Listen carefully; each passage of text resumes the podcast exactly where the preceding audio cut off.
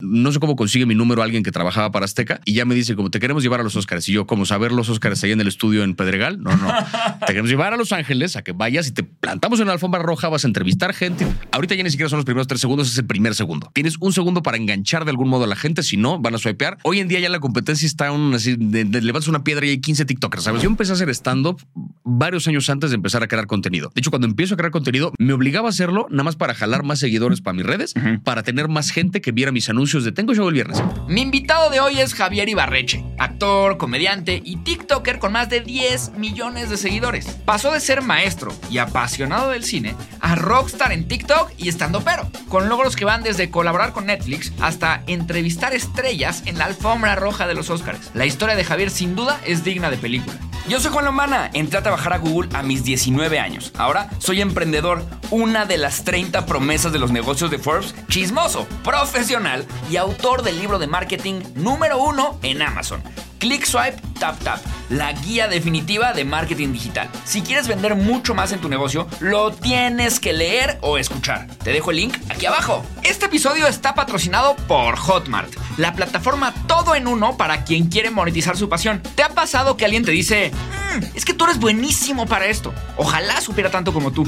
Pues ese conocimiento vale más de lo que crees. Y Hotmart es la plataforma que te ayudará a convertirlo en un producto digital y ganar dinero con él. No necesitas ninguna inversión o conocimiento en programación para crear tu primer producto y empezar a venderlo a quien quieras. Además, Hotmart tiene métodos de pago para más de 188 países y gracias a eso tus ventas serán 18% mejores que en otras plataformas.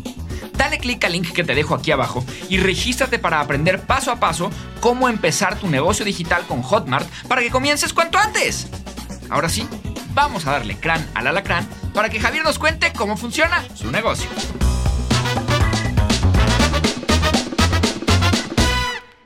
Mis queridísimos mercatitlenses, ¿cómo están? Estoy bien, bien, bien contento el día de hoy, bien emocionado, porque traemos un invitado de locura. Javier Ibarreche. ¿Qué tranza, mano? ¿Cómo estás, güey? Qué gusto. qué Igualmente, gusto tenerte aquí, hombre. vernos después de que decíamos ahorita como 25 años. 25 años. Una cosa así.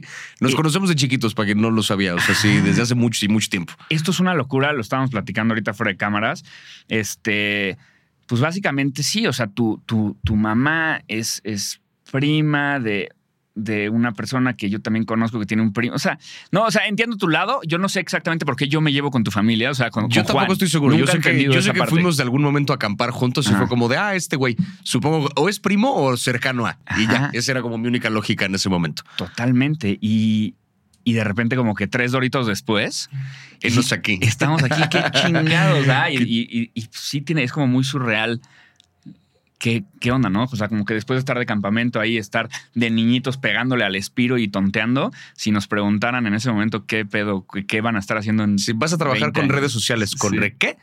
No, de- espérate, después. Así. Ni había Facebook en ese momento. ¿no? O sea, No, ni, ni- estoy diciendo TikTok. No, había bueno, Facebook. nada, así de, nada, sí, no. no, no. Ni, ni, Ni. MySpace, ni nada. No, ni de- Wi-Fi. sí, ni Wi-Fi, no, sí, sí, sí. Sí, está cabrón, está muy cabrón. Javier, eh, bienvenido a Cómo Muchas funciona tu negocio. La primera pregunta que siempre hacemos y es como la más amplia para que se, pues sí, para que empiecen, es ¿qué negocio tienes o qué negocios tienes y cómo funciona tu negocio? Ok. Eh, creo que lo, lo divido básicamente como en tres grandes bloques que tiene que ver con un bloque que es el que no, el que no paga directamente, pero es el que alimenta lo que sí. Y dos bloques que son los que de algún modo sí generan ya un ingreso, ¿no? El primer bloque, que es el que no paga, pues es el de alimentar mis redes. Tanto Instagram como TikTok, como el canal de YouTube, el estar generando contenido todo el tiempo, el 99% del contenido que yo hago no paga.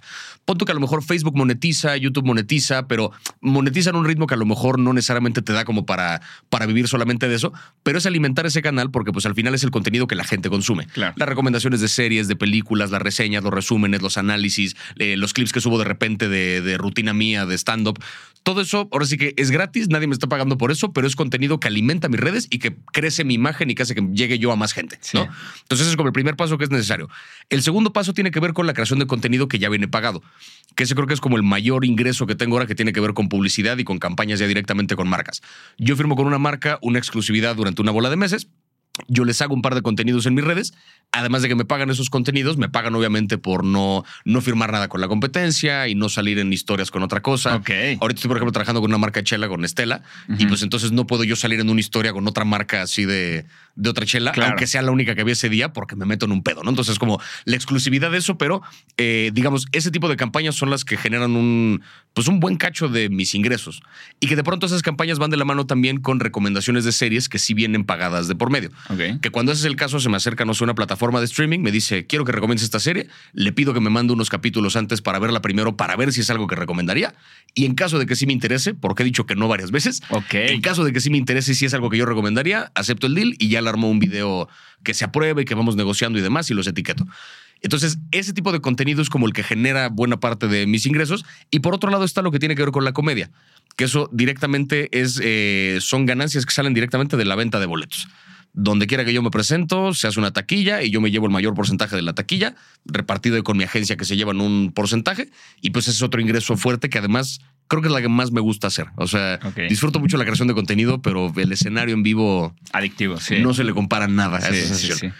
Fuera de eso, obviamente digo, ya con el dinero eh, que tengo, pues ahora sí que procuro, digamos, diversificar un poco en no tener una sola cuenta, o sea, como que meto el dinero en un poco diferentes lados, en apostarle de repente un fondo de esto que genere rendimiento, un fondo del otro que tal, tal, tal. O sea, eso ya lo estoy haciendo por aparte, pero no lo veo como mis negocios porque eso pues, simplemente es lo que estoy, o sea, es lo que hago con el dinero que guardo. ¿no? Totalmente, bueno, pero también cuenta y ahorita a lo mejor Cuenta y sí, indagamos. pero digamos, sobre todo la parte que tiene que ver con publicidad, creo yo que ese es como mi mayor, mayor ingreso. Las campañas firmadas tanto con plataformas de streaming como con estudios de cine, como con marcas de productos que no tienen nada que ver con películas, pero ahí las trabajo. Me encanta, me encanta, me encanta, me encanta. Entonces, eh, obviamente le voy, a, le voy a ir haciendo doble clic a todo, pero quiero regresarme ahora sí eh, un poco del, pues sí, del research que hice sobre ti. Es que sé que tu papá pues, es mercadólogo, Sí. pero que también es un poco un artista frustrado y que siempre había querido como este tema de la artisteada y, y hacer algo más artístico. Y tu hermana también este, pues, es artista. Sí. Eh, ¿Qué aprendiste en tu casa de, de joven que a lo mejor todo el mundo estaba como muy conectado con el mundo de la artisteada, que hoy te sirve y que en ese momento a lo mejor no, no te enterabas? Yo creo que en general eh, hay, hay una cosa, una característica que creo que es como particular de cualquier artista o cualquiera que aspiraba a ser artista o artista frustrado, como le quieras llamar, que tiene que ver como con cierta curiosidad, como con que le llega algo nuevo y no rechaza luego, luego, sino que es un, bueno, a ver, Ajá. esa curiosidad, o sea, como que siempre creo que me, me inculcaron mis papás un poco esa curiosidad de, de nunca decir que no de por medio. O sea, con la comida, por ejemplo. Me acuerdo que siempre había como esta cosa de ¿quieres esto? No es que no me gusta. ¿Cómo sabes si no lo has probado? Y eran como muy insistentes en primero pruébalo y después me mandas al carajo, pero Sí. primero tienes que ver si te gusta.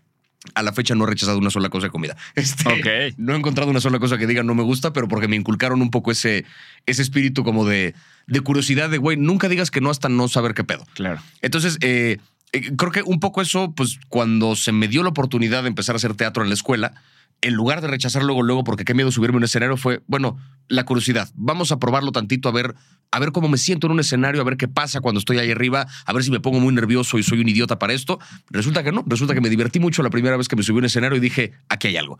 Y entonces empecé a trabajar, no te digo profesionalmente, pero empecé a tomar talleres de teatro y a acostumbrarme a presentarme seguido frente a un público desde que iba yo en secundaria. Entonces, para cuando yo tenía 18 años y iba a estudiar la carrera, ya llevaba yo como 5 o 6 años parándome en un escenario. Ya llevaba yo una, una ventaja, digamos, por encima de otra gente que apenas a esa edad decidió que querían probar suerte trepándose un escenario.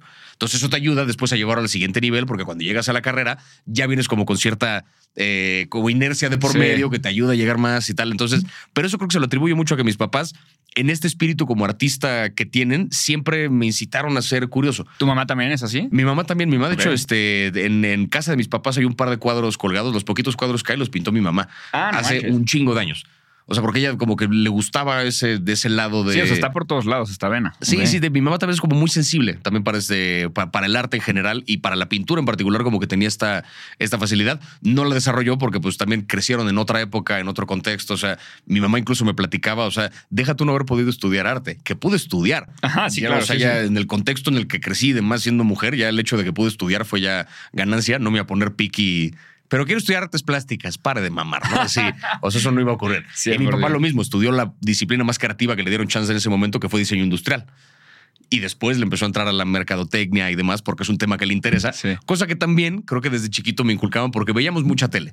Esto quizá no es el mejor consejo así de padres pongan a su hijo frente a una pantalla, pero en mi caso a mí me sirvió mucho que desde muy pequeño siempre como que la tela ahí estaba. Claro, va- vas a hacer el.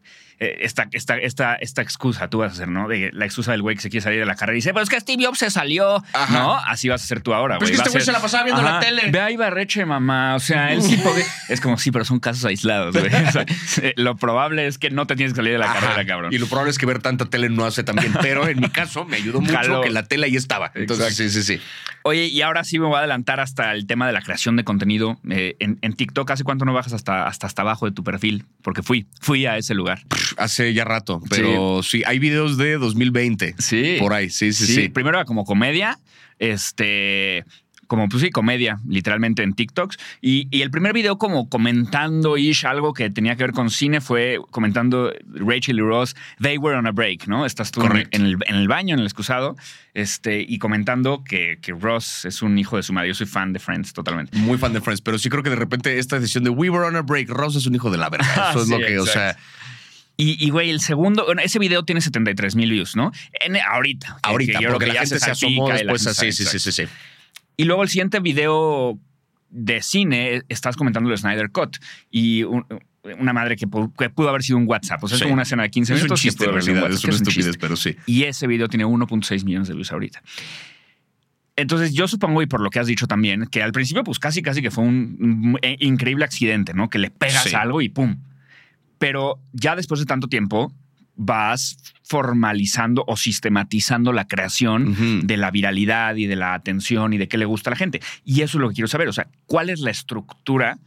A grandes Ah, rasgos, a lo mejor, de un video tuyo. O sea, hoy vas a subir un video eh, y, güey, dices, tiene que tener esto, tiene que tener esto, no tiene que tener esto. ¿Por qué? Porque llevo un chingo de videos y ya domino esa estructura que al principio a lo mejor fue accidental, pero hoy en día ya no. Y que me- te vas dando cuenta conforme lo haces también. Si yo, eh, el, ese video en particular de la Liga de la Justicia es curioso porque ese no es como tal una recomendación o un análisis de la serie o de la película, que es lo que sí hago más seguido ahorita. O sea, ese es como nada más una observación de algo que ocurrió en medio. Pero fue como el que se volvió viral y me dio a entender, ok, a la gente le interesa escuchar lo que tengo que decir sobre películas. Y he visto un chingo y he visto un chingo de series, entonces tengo un chingo que decir.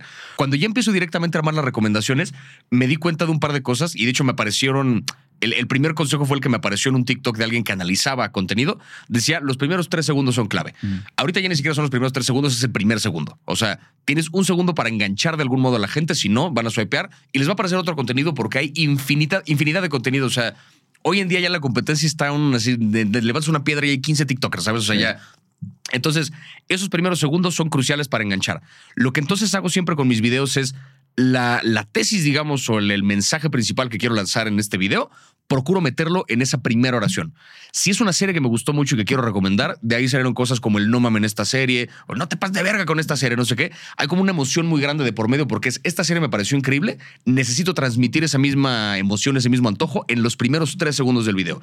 Si no es una cosa que me encantó, pero es una cosa que quiero discutir porque me pareció interesante, busco por otro lado cuál puede ser esa oración que abre para jalar la atención de la gente. Esta serie no me encantó, pero creo que tiene un punto interesante que bla, bla, bla. Ok, sabes, como que ya lancé por ahí una pregunta, una duda que a lo mejor te interesa explorar en el resto del video. Entonces, siempre, siempre, siempre lo que más me tardo en escribir los videos, porque los redacto el guion antes de decirlo, Lo escribes tal cual. lo escribo tal cual, lo escribo conforme se me ocurre y un poco que sale de mi voz. Ok. O sea, no, no es un guion así formal, sino que es un, conforme lo voy pensando, lo redacto para que cuando lo lea, sabe a qué lo estoy diciendo y sí lo estoy diciendo yo. Eh, entonces, lo que más me tardo siempre es en qué coño voy a decir en esa primera oración. Siempre es lo que más, más me tarda, pero sé que es crucial porque de eso depende el resto del video. sí. Que Después- se detengan, sí, sí, sí. Que se tengan.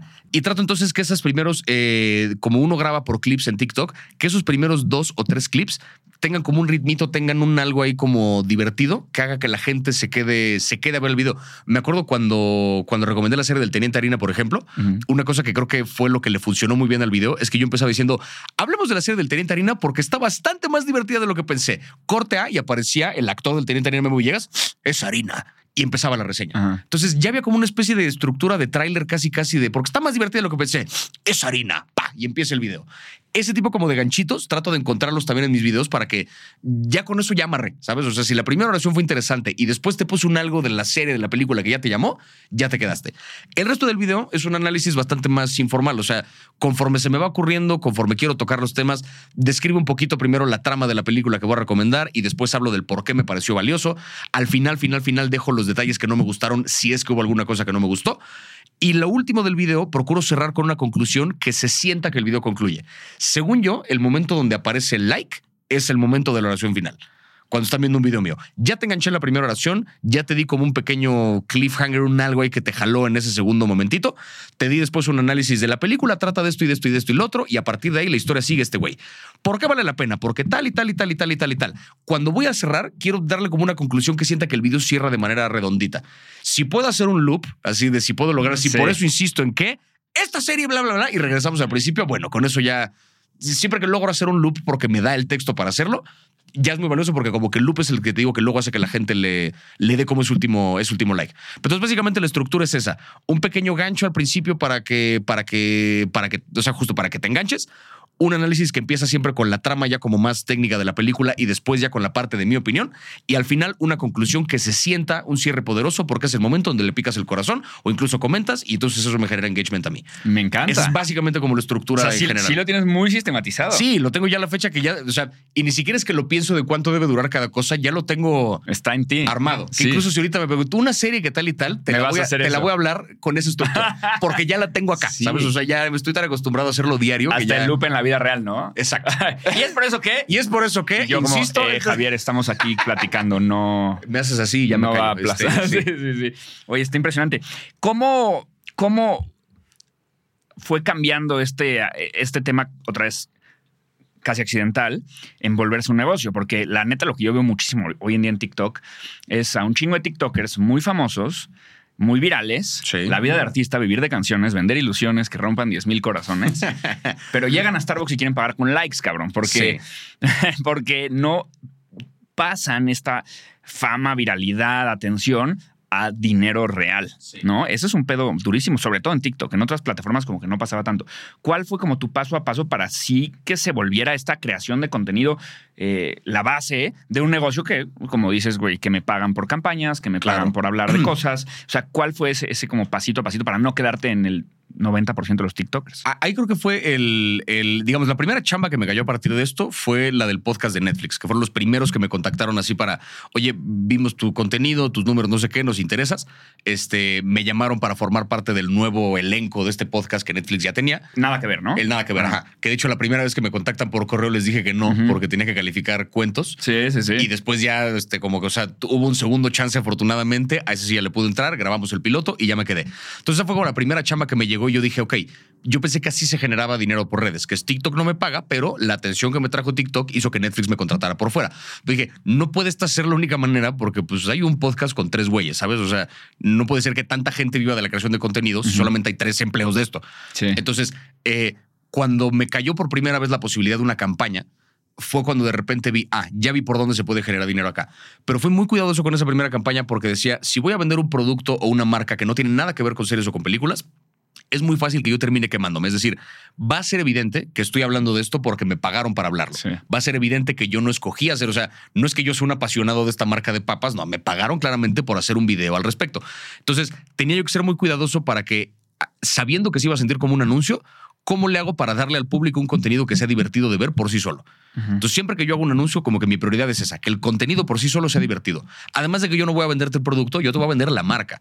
Yo no soy ningún experto en las papas ni en el producto como tal que es intercambiable. Yo lo que voy a hacer es ponerte a cotorrear con la marca. Para que te acuerdes de la marca, para que asocies la marca conmigo, para que asocies la marca con algo divertido, para que la siguiente vez que vayas al Oxxo digas como, ah, esta marca, porque ya está como en tu inconsciente. Yo no te vendo el producto, te vendo la marca. Entonces, lo que empecé a hacer es procurar hacer un contenido divertido con la marca que fuera divertido para la gente. Entonces, cuando empecé a jugar con estos anuncios, vi que la respuesta era muy positiva, que la gente me empezaba, este, Eh, me acuerdo que este fue uno de Nestlé, una cosa, la primerita que acepté, que yo lo dudé durante un rato porque dije, pues que no sé si entrarle esto, ¿Qué no sé que si hacerlo, qué tiene que ver esto con las películas. Andaba yo muy dudoso, pero dije, órale va. Me dieron mucha libertad creativa y entonces hice un anuncio donde decía, este, tengo un problema. Quiero ver más películas, pero para ver más películas necesito tiempo. Para tener más tiempo necesito renunciar a mi trabajo. Para renunciar a mi trabajo necesito que me paguen de hacer esto. Para que me paguen de hacer esto tengo que meter anuncios, pero no quiero meter anuncios. Yo lo único que quiero es ver series mientras disfruto del maravilloso sabor de no sé qué. Fue una estupidez, ¿sabes? Y entonces metí ahí el, el Sí. producto y la gente, ah, qué risa el anuncio, qué mamada, no sé qué. Dije, ok, se logró. Hizo un anuncio cagado, la gente supo que era un anuncio, no me compromete a mí porque les dije que era un anuncio y ya se cotorreó con la marca y es algo Y divertido. todo chido. Y Nestlé todo chido, les encantó el anuncio porque se volvió viral. Entonces, esa fue chido. Hice otro más porque había pactado dos videos este, con ellos. El otro fue una tontería que hice ahí. Este, me pidieron que apareciera el producto, pero no dijeron en dónde. Entonces me lo metí a la boca. Entonces grabé una reseña con nueces en los- O sea, este. Y como que jugando con esos dos, de repente vi que otras marcas empezaron a dar cuenta que pues tengo cómo cotorrear con la marca y hacer contenidos diferentes. Claro. Donde ni, ni te hablé de las bondades del producto, ni te hablé tal, porque no importa. Yo te voy a hablar de la marca, voy a ponerme a jugar con la marca. Entonces, cada vez que me contratan para un anuncio de esos, procuro que sea el contenido divertido por sí solo y procuro reinventarlo cada vez que lo hago. Sí. No repetir el mismo concepto. O sea, esto de meter un anuncio descarado en medio de lo que no lo es, ya lo hice con Nestlé. Sí. Ya no lo voy a repetir. El siguiente video va a ser otra cosa y el siguiente otra cosa y el siguiente otra cosa. Como me gusta el ejercicio de la publicidad, pues encuentro maneras diferentes de hacer ese contenido que sea, este, que sea divertido. Pero digamos, eso me ayudó a dar el paso porque empecé a llamar la atención de las marcas y empezaron entonces a confiar en mí y a contratarme para hacer este, para hacer videos de este tipo de, este tipo de contenido que te pueden dar muy, muy buena lana y entonces ya puedo ir y pagar mi café con dinero, no con likes. Exacto, o sea, sí. eso sí. No, totalmente. Y, y digo, yo particularmente tengo muy, muy en la cabeza tus anuncios con, con Lenovo. Los recientes, sí, son muy sí. creativos. Y, güey, creo que es un muy buen consejo porque es verdad. O sea, la verdad es que lo fácil es decirle a Nestlé, jalo y hacer el... Muchísimos me están preguntando que... Nadie te preguntó Nadie nada. te preguntó, jamás. Y lo que pasa al final, y esto también para las marcas, porque luego las marcas son las, las, las water party, ¿no? Las aguafiestas de, Sí. que, de que no, de que no dejan al creador, Sí. cabrón, ponerle de su cosecha. Y entonces, órale, va, yo voy a decir, hashtag vive por ti, vive pura. Y, y, y entonces, ni la marca recibe No. la atención que quiere, ni el creador queda quemas bien, la quema credibilidad del creador, o sea, Ajá. sí. Sí, porque justo es la cosa. Creo que ya cada vez más marcas se están dando cuenta que Sí. si lo que quieren es que un creador anuncie su marca, pues la gente que va a consumir, o sea, la gente que va a consumir mis videos quiere consumir mis videos o porque ya me conoce y quieren ver qué les ofrezco ahora, o no me conocían y les apareció algo que les pareció interesante. Sí. Sea cual sea el caso, yo tengo que darles un buen contenido. Tiene que la marca dejarme a mí entonces hacer el contenido como yo lo sé hacer, porque esto es para mis seguidores. Y si te dicen que no, rechazas. Pues sí, porque entonces si me piden, no es que quiero que digas este guion. No, pues Nel, yo no funciona así. O sea, ahorita justo con la agencia con la que trabajo, ellos tienen muy claro que parte del deal siempre cuando una marca quiere trabajar con nosotros es me tienen que dar por lo menos cierta libertad creativa con el guion. Obviamente me pueden poner restricciones de queremos que no digas groserías porque tal, se puede. O sea, eso podemos manejarlo según sea el caso. Pero si me quieren mandar un guion y quieren que yo diga tal cual esto, no juego. Porque eh, no es, no es un anuncio para la tele, ¿sabes? No me estás contratando para que yo actúe en tu comercial de quieres que yo, desde mis redes, desde mi canal y mi voz, de, patrocine esto. Sí, Entonces tengo que yo decirlo a la manera en que yo lo diría. totalmente. Eso creo que es crucial. Así. Totalmente, y creo que te vuelves más atractivo también para las marcas. Ahora, en, en temas de, de métricas, porque una de las maravillas de las redes sociales es justo que hay un- Sí. demasiados números, ¿no? A veces hasta confunden. Y, y ahí te quiero preguntar, ¿qué, qué ves? O sea, ¿qué, qué te, qué te- qué te fijas a nivel números cuando subes un, un nuevo TikTok? ¿Es las views? O a lo mejor las views no es tan importante como los comments, o a lo mejor los shares, o a lo mejor los saves, o a lo mejor tienes un engagement rate y lo calculas, o un índice de viralidad, o a lo mejor es mucho más básico y es como de chingue su madre, eh, la constancia es lo que importa, no tanto el número de cada uno. No sé, ¿qué es lo que revisas? Yo generalmente reviso eh, la cantidad de views con respecto a la cantidad de shares. Que eso creo que me da como un buen, este, o sea, un video que considero así, eh, digamos, por encima del promedio, le fue bien, este fue un buen video, millón de views, mil shares. Sí, es el, es el índice de- viralidad, así se calcula. Ajá, tal cual. O sea, como que un- un millón versus miles es como el básicamente que este video le fue bien. Mil personas lo compartieron, o sea, interactuaron de una manera más, más difícil con el video. Un millón de personas lo vieron. Esos son números muy sólidos. Me ha pasado de repente que tengo videos con muchos menos views, pero con más shares. Ajá. Que de repente, ok, quién sabe qué pasó, que la poquita gente que vio este video le interesó muy cabrón. Ok. Entonces ya fue un video exitoso por lo menos para este nicho de personas. Tengo videos que tienen millones de views, pero que tienen muchos menos shares. Que digo que esto fue un chiste, fue una cosa ocurrente cagada. Me dio los views, me dio atención en este momento, pero no, no me va a generar tanto engagement para afuera. Trato como de equilibrar un poco las dos cosas. Me he dado cuenta que cuando recomiendo una serie o una película, son los que más tienen en porcentaje tanto de views como de, como de shares, porque ese es un contenido que sí le sirve a cualquiera que es como de repente alguien que no me conoce, que a lo mejor ni me sigue, le apareció el video y le mandó ese pedo a su primo, Sí. porque es como un güey, esta era la serie que me decías, o carnal, esta serie me acaba de aparecer, y si la vemos, o sea, Sí. hay como un contenido que le es útil a cualquiera. Cuando ya es un análisis puntualmente de, hablemos del quinto capítulo de tal, tal, tal, a menos que estés siguiendo la serie, te vale madre. O sea, no estás viendo ese contenido, entonces no le vas a poner atención. Pero me fijo sobre todo en esas dos cosas. Sí, porque es- eres como una moneda social. O sea, en Sí. las recomendaciones, yo tengo un video de una serie nueva y, no tengo esta, eh, esta madre de intercambio, Y ¿no? puede que yo te lo mande antes de que te llegue a ti en TikTok. ajá, Lo pongo en mi sí. grupo y soy el chingón porque Ajá. yo vi el video. Sí, Y- sí, sí. totalmente. to- Entonces creo que también por eso tu contenido es como muy compartible, ¿no? Porque sí es como, pues sí, una moneda social. Que, Que eso y- es lo curioso, que aparte del contenido, o sea, yo empiezo con estas recomendaciones y pues de algún modo empiezo a vender gratis. Sí, y claro. eventualmente empiezo ya a cobrar por vender, pero otra cosa. Sí. O sea, pero como que así funciona un poco. Sí, primero así. como regalas para la atención y luego. Exacto, Sí, exacto. total. Y, y sí tienes como este sistema de estar checando las métricas de los videos o, o es como que de repente entras. De repente entro, sobre todo cuando, o sea, obviamente cualquiera que, cualquier video que viene pagado, pues el, el cliente siempre te pide como qué tal le fue, métricas y tal. Eso sí lo reviso y este, y entre mejor me va, pues más chido me siento de cobrarles lo que les cobré, ¿no? Entonces digo, como ya, no me siento culpable de haberlo vendido así. Este, pero eh, trato de no checarlas tanto porque de pronto también uno cae en este juego de obsesionarse demasiado con los Sí. números, cuando lo cierto es que a veces la percepción que tienen de uno en las redes va más allá de los números propiamente. El caso de TikTok es muy particular porque tú puedes tener creadores, como mencionabas ahorita, con decenas de millones de seguidores y nadie los conoce. Sí. O sea, puede ser gente que a lo mejor en números tienen un engagement, mm, al principio tuvieron un engagement muy cabrón, pero después su engagement, o sea, tienen 30 millones de seguidores, pero su último video tiene 100 mil. Tú dices 100 mil es un número grande, pero no para este güey. Tiene 30 millones de seguidores. Sí. Debería tener este video jodido 3 millones de views. Jodido. Totalmente. Entonces, pasa con estos creadores que de repente no armaron como tal una comunidad porque la viralidad de TikTok, así como es de volátil para arriba, es de volátil para abajo. Quiero pensar que en mi caso particular, por el tipo de contenido que hago y por la constancia que he tenido, yo sí he logrado generar cierta comunidad donde la gente ya me topa como el güey de las películas, ya soy como cierto referente de las recomendaciones y tal. Entonces, dentro de eso, si de repente paso por un periodo donde mis videos no les está yendo tan increíble, no importa, porque ya hay una imagen mía en el inconsciente de la gente que consume TikTok donde ya topan quién soy. Entonces, no pasa nada si de repente paso por un periodo de bajón, porque ahí sigo, ¿sabes? O sea, a lo mejor a alguien no le aparecía en meses, pero a lo mejor a alguien sí le aparezco diario, va y viene la cosa. Al día después de los Oscars, obviamente esa semana, bueno, mis videos estaban por las nubes, porque entonces cualquier cosa que yo subía era el güey de los Oscars. Entonces, pues sí, dos semanas después de eso, de repente como que bajan los números otra vez, pero digo, son baches. O sea, siempre pasa que el año pasado me pasó igual. Durante los Oscars, millones de views, par de semanas después bajé porque pues no hay, no hay tanta noticia alrededor. Cuando llegue la siguiente cosa de Marvel, a lo mejor ya recupero y después vamos viendo. O sea, va variando la cosa. Entonces no me clavo tanto con los números porque también es un ejercicio muy insano para uno estar pensando, pero ¿por qué me está viendo menos gente? Relájate un chingo. Ahí está tu contenido, güey. Si no subes nada, hoy no pasa nada. Ahí están los videos de dos años anteriores. O sea, la gente te verá, no pasa nada. No, y luego creo que, güey, los números en redes sociales se nos olvida que cada cosita esa, o sea, es una persona. Es una persona, es como, güey, sí. el Estadio Azteca, ok, lleno de gente, son 100 mil. ¿No? Y a lo mejor tienes 100 mil views, dices, "Ah". Ajá. no, y es como, güey, imagínate al Estadio Azteca. Javier. Se juntaron a ver ese video. Güey, te Está cabrón, ahí sí. en medio.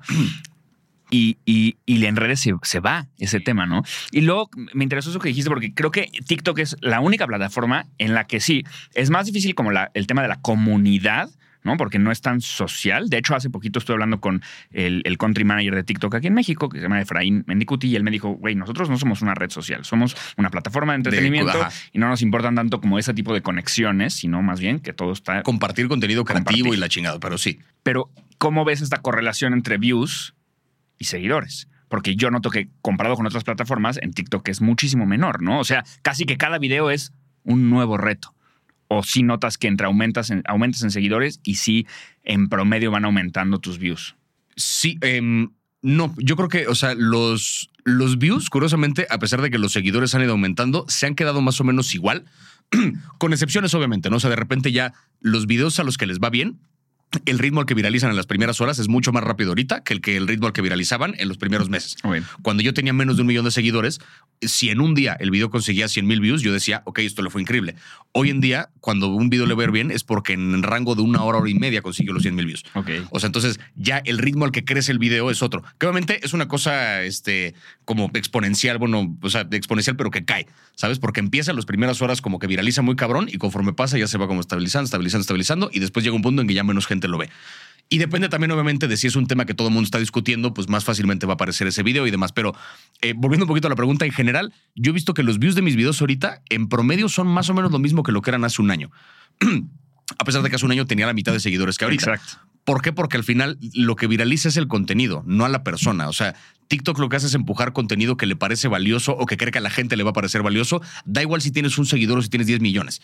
No importa. Lo que van a empujar es tu contenido. Procuro entonces hacer contenido de cierta forma que la gente le vaya a interesar, que la gente lo vaya a ver, pero de repente tengo videos que les va más bajos que a otros, de repente yo tengo videos con menos views que algunos videos de gente que tiene menos seguidores que yo Exacto. porque así funciona este desmadre. El chiste es mantener la cosa alimentándose porque conforme tú sigues publicando constantemente, los seguidores van aumentando.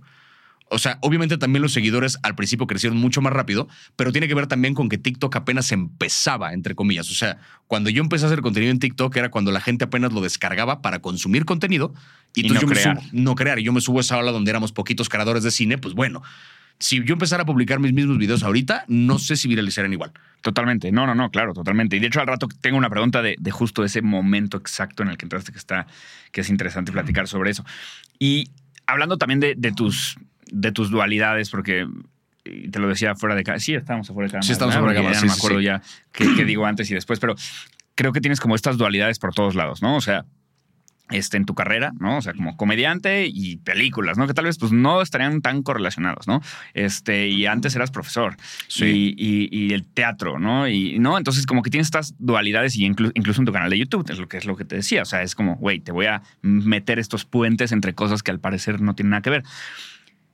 ¿Cómo te ayudó ser profesor de güeyes que no te pelan, como todos los alumnos del mundo, para hoy en día contar las cosas más rápido, más atención, más, o sea, para atrapar, porque esta es la, Sí. la moneda de TikTok, es la atención. La atención, ¿no? la moneda en general de ¿Crees las que redes. sí? O sea, ¿crees que, ¿crees que tantos años de explicarle a chavos te ayudó? Absolutamente. O sea, justo, y me, me da gusto que me lo preguntes porque justo es una relación que luego no mucha gente hace, que dicen, qué cabrón que pasaste de ser maestro, ahora esto otro que nada que ver. No, tiene todo que ver. Todo o ver. De hecho, el contenido que cuando estoy analizando una serie, una película, estoy un poco dando clase de algo. O sea, es como de ahora analicemos este cortometraje. Hay videos que yo he subido así analizando cortometrajes que son una calca, pero resumida, de clases que yo daba que de repente les ponía un cortometraje a mis alumnos y era como, revisemos este personaje y por qué opera como un buen antagonista, porque un antagonista tiene tal y tal y tal. Eso mismo lo condensé en minuto y medio, lo subí en TikTok, 3 millones de views. O sea que fue como de, ah, a la gente le interesa esto, solo que yo se lo enseñaba a 30 morros de 15 años. Sí. Ahora se lo estoy enseñando al mundo, ¿sabes? Claro. Y ya lo ve un chingo más de gente, pero tiene todo que ver porque cuando, cuando das clase, sobre todo a nivel secundaria, te tienes que acostumbrar a que durante una hora tienes que entretener a un grupo de morros que están ahí a la de a huevo. O sea, la gran mayoría de ellos, si no es que todos, no quieren estar ahí. Ellos no escogieron levantarse temprano para ir a la escuela, nada. Si por ellos fuera, estarían en su casa, estarían haciendo otra cosa, pero los tienes ahí y los tienes que entretener. Y hago énfasis en eso de entretener porque si bien el objetivo es que yo les enseñe cosas, necesito entretenerlos primero para que me pongan atención, para que una vez que tengo su atención, puedo ya enseñarles lo que les tengo que enseñar. Entonces, esa parte del entretenimiento, yo siempre lo veía un poquito como dar show. ¿Y tus clases sí eran así? O sea, como que te salías del tema para luego regresar y de Sí. repente no se dieron cuenta y Mm. acabamos de aprender Justo, matemáticas. yo a cada rato siempre empezaba la clase con, a ver, antes que cualquier cosa, atención acá. Y entonces ponían un, en la pantalla un cortometraje. Y era un corto que estaba divertido por sí solo. Era como, vamos a ver una película de 15 minutos. Veíamos el cortometraje y después, ok, ¿qué opinan? Y alguien preguntaba, pues yo opino que tal y tal, yo opino que tal, hasta que alguien de repente tocaba el tema que yo quería atender. Ok, esto del personaje, porque bla, bla, bla, bla, bla. Y ya me lanzaba yo con la explicación y usábamos el corto como pretexto para después asociarlo con algo que tuviera que ver con un cuento o con el tema que estábamos viendo en ese momento. Era sobre todo como un taller donde yo los ponía mucho a escribir y que era como que se soltaran y que escribieran y que probaran diferentes estructuras, pero usaba muchos ejemplos de cine porque pues yo sé que morros de esa edad consumen ese lenguaje, Claro. el lenguaje audiovisual. Entonces, buena parte de lo que yo enseñaba en mis clases, después me di cuenta que me servía como contenido, solo que lo empecé a condensar y resulta que hay un chingo de gente a la que le interesa. O sea, de repente yo veía un video de YouTube de un güey que analizaba tal escena de Bastardo sin Gloria, me encantaba el concepto, yo lo llevaba a mi clase, agarraba tal cual ese video de YouTube y como que usaba para explicar el mismo concepto a mis alumnos y después cuando se traduce a TikTok, pues hago lo mismo. O sea, como que lo de las clases tuvo todo que ver en la formación que tengo, digamos, como creador, en la síntesis, en saber explicar, en saber mantener tu atención. Si bien tú estás consumiendo TikTok porque quieres, tienes la opción de mandarme al carajo y brincar al siguiente creador en un segundo. Tengo la misma misión que con los morros de 15 años de entretenerte y de mantener tu atención para después lanzarte el mensaje que te quiero avanzar. Totalmente. Entonces, sí, o sea, tiene todo que ver así. Totalmente. Sí, sí, sí. Y, güey, ¿volverías a pasar por ese puente? O sea, ¿darías un curso de stand-up o un curso de algo? O sea, Me gustaría eventualmente ¿volverías volver a- al ciclo de dar clase porque sí hay una cosa muy, muy enriquecedora del dar clase, que es cuando, o sea, cuando ves a alguien que está aprendiendo algo que de repente, o sea, esa mirada de, ah, nada más placentero que haberle provocado es una persona. Sí. Nada. Entonces, sí me gustaría como un poquito volver a eso. No volvería a dar clases en sistema CEP, Claro, ya Eso sí, sobre ya- tus reglas, ¿no? ya sobre mis reglas, pero sí me gustaría eventualmente dar cursos de algo. No daría todavía un curso de stand-up porque no me siento listo todavía para enseñarlo. O sea, siento que es una disciplina que sigo, si bien ya llevo cinco años haciendo esto, siento que sigo encontrándole cosas a la disciplina como, como partícipe de ella, como para ya lanzarme a, a enseñar. O sea, hay, hay mucha gente que se lanza a dar cursos de cosas que no conoce del todo y termina siendo más perjudicial. No quiero asumir ese riesgo todavía, pero sí me gustaría eventualmente dar talleres de cosas. Me encanta, Sí, me sí, encanta. Hablando de la, de la planeación de tu contenido, ¿cuál es la estructura? Eh, si es que hay, bueno, a lo mejor existe, pero no es tan estructurado. Sí. O sea, tienes un Excel, güey. eh, escribes tus opiniones en un librito de opiniones. eh, no sé, o sea, utilizas alguna especie de, de estructura para estar agendando, planeando tu, tu contenido, sobre todo ahora que pues ya pasó Sí. mucho tiempo y es, es una chamba, ¿no? Generalmente, ahora sí que, y, y ha ocurrido como un poquito de manera natural, el qué día subo qué cosa ya lo tengo como más o menos mapeado a lo largo de la semana, salvo ciertas excepciones.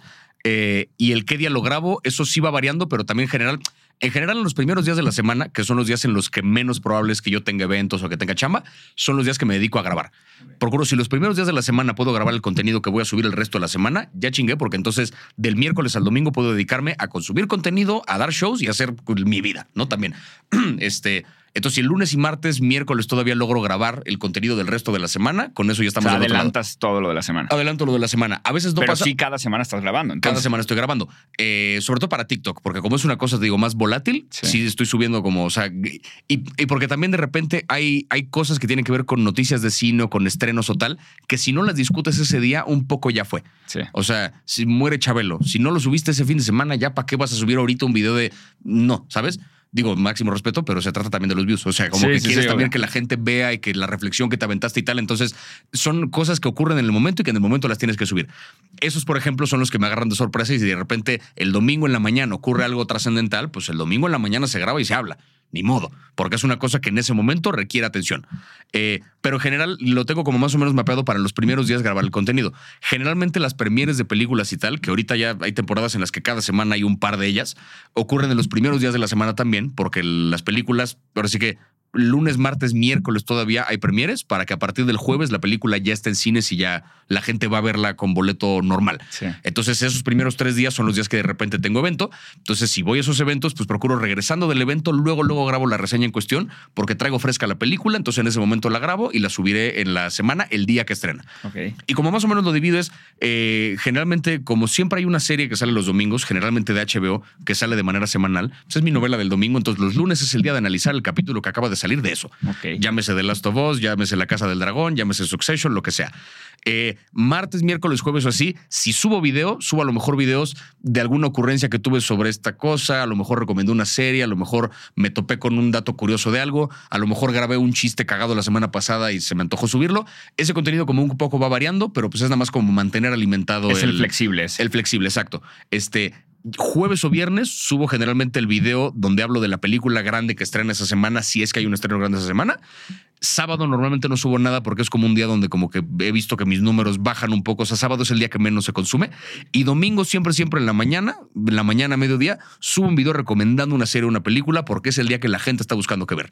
El día que la gente no sale. Entonces yo digo, si esta película la recomiendo el lunes, no le voy a ir igual a que si la recomiendo el domingo. Sí. Entonces el domingo es un, ¿quieren ver una película chingona en domingo? Ya me tienes. Sí, ya sí, no sí. tengo que decir más. Nada más, eh, vean esto, porque bla, bla, bla, salen chinga y ese- esos videos suelen explotar muy cabrón. y tus, y tus, y cu- cuál es el proceso y cuánto tardas en hacer esto. O sea, cuál es el proceso de estoy bien. ¿Ves, ves películas ya como gente normal o ya las ves con libreta y la chingada? No con libreta, pero sí las veo como de repente, o sea, sí estoy como echándole un ojo diferente porque Sí. estoy tratando de convertirla después en contenido. A veces sí de repente sí algo muy puntual que no quiero que se me olvide como lo pensé, pausa, saco mi teléfono y lo anoto como nada más en el blog, ¿sabes? Este, de una observación que tuve de un personaje o lo que sea. Pero normalmente no, o sea, como que procuro verlo y como un espectador cualquiera ver la película porque si me detengo a anotar cosas ya se convierte como en una crítica más periodística ya tal que siento yo pierdo un poquito la frescura de cómo hago yo mi contenido. Claro, si te acuerdas es porque eso es lo que querías y si Exacto, no, pues o sea, lo no que me acuerdo es porque fue lo más trascendental de la serie o lo más memorable para mí y es de lo que voy a hablar en mi video. Generalmente cuando lo veo no estoy tomando notas de nada. Una vez que lo veo, eh, digamos que hay un primer paso donde ya sea en nota de voz o directamente en video, me grabo así en, en freestyle casi casi. A ver, esta película trata de esto y esto y esto y lo otro. ¿Está chido que tal? ¿No está chido que tal? Yo solito hablando nada más a la cámara para, para ir como diciéndolo en voz alta y guardar un poquito ese pensamiento. Es como un borrador. Es como un borrador. Después de eso, ya habiéndolo dicho, habiéndolo grabado, a veces ni siquiera reviso el video, nada más con haberlo dicho me sirvió. Me siento en la computadora y bajo el guion de lo que voy a decir. El guion te digo que no, no le doy demasiadas vueltas al, al cómo voy a decir las cosas porque tiene que saber a mi voz.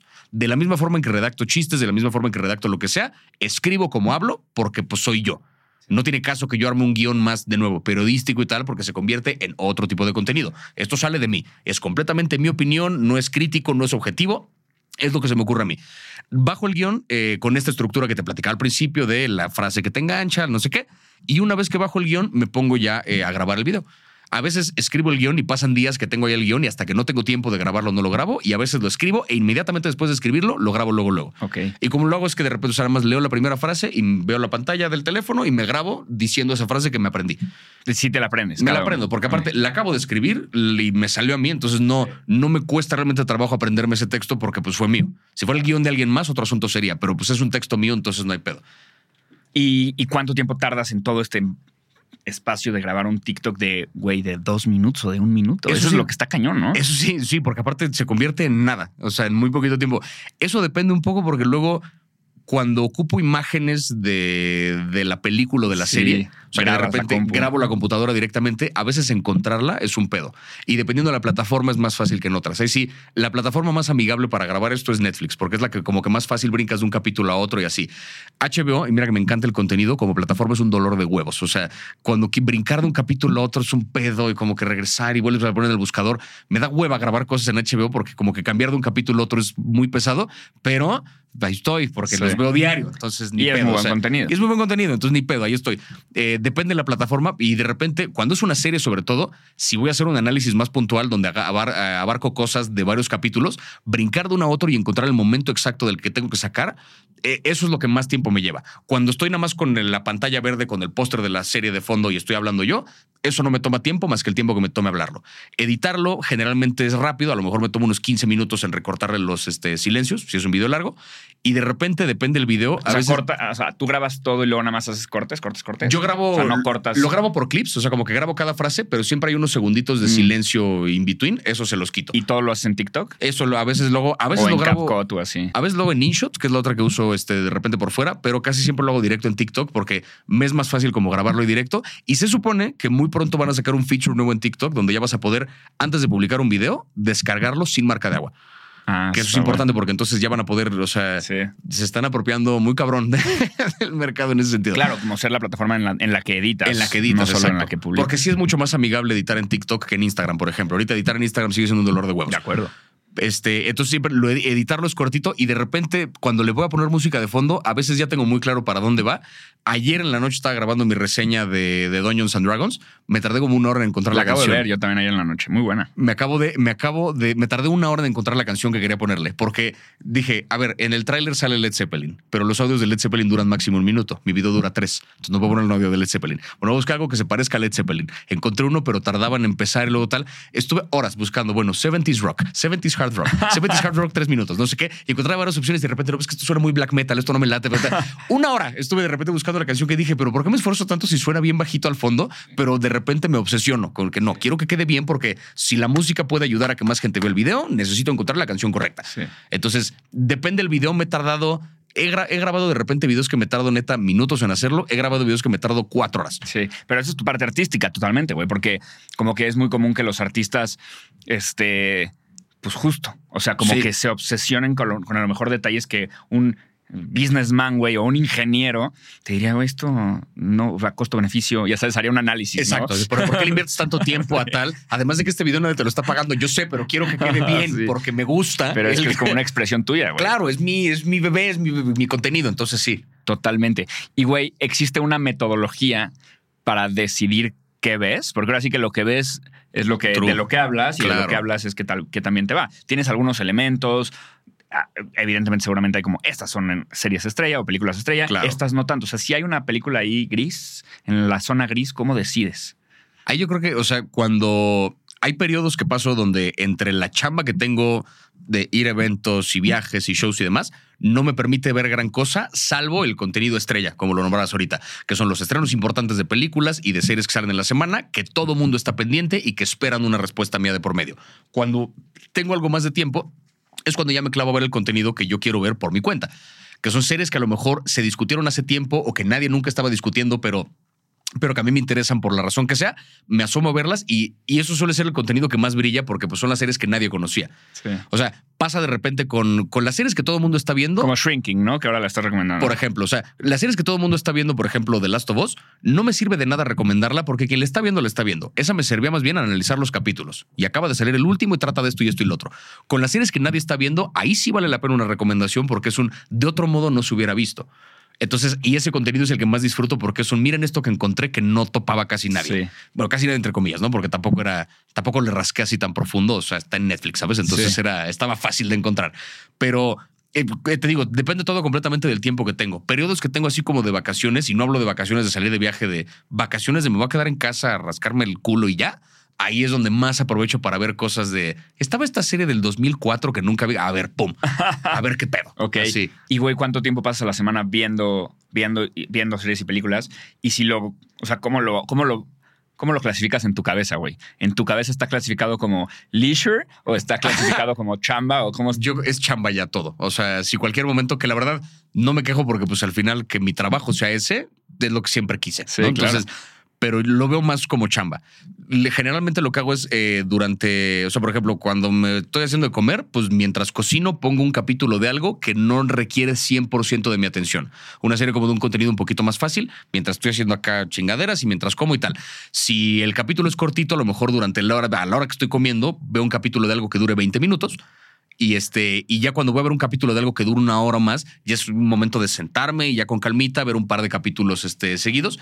Ahí también depende completamente del tiempo que tengo en la semana. O sea, hay semanas donde no veo nada, porque estoy toda la semana viajando y grabando y haciendo y demás, entonces no me da tiempo de ver nada. Compenso cuando regreso el decir, me voy a cerrar unos días porque tengo que ponerme al día. Claro. Porque sí, tengo que. Tengo la ventaja de que, o sea, ahí sí, para cuando es algo que me gusta en pantalla, tengo muy buena memoria.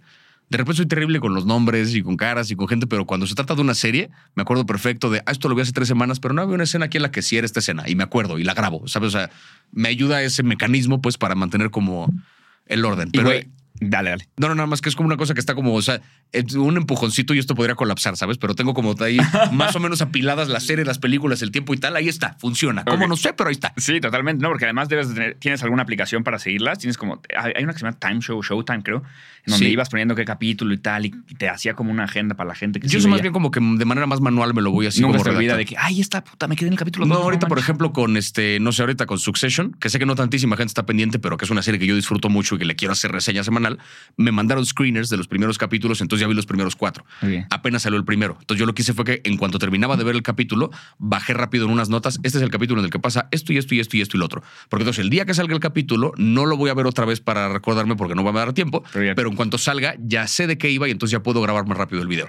Entonces, en cuanto veo algo, como que bajo rápido el, si voy a grabar de esto, puntos importantes. Esta es la trama, esto tal y esta escena de esto. Ya.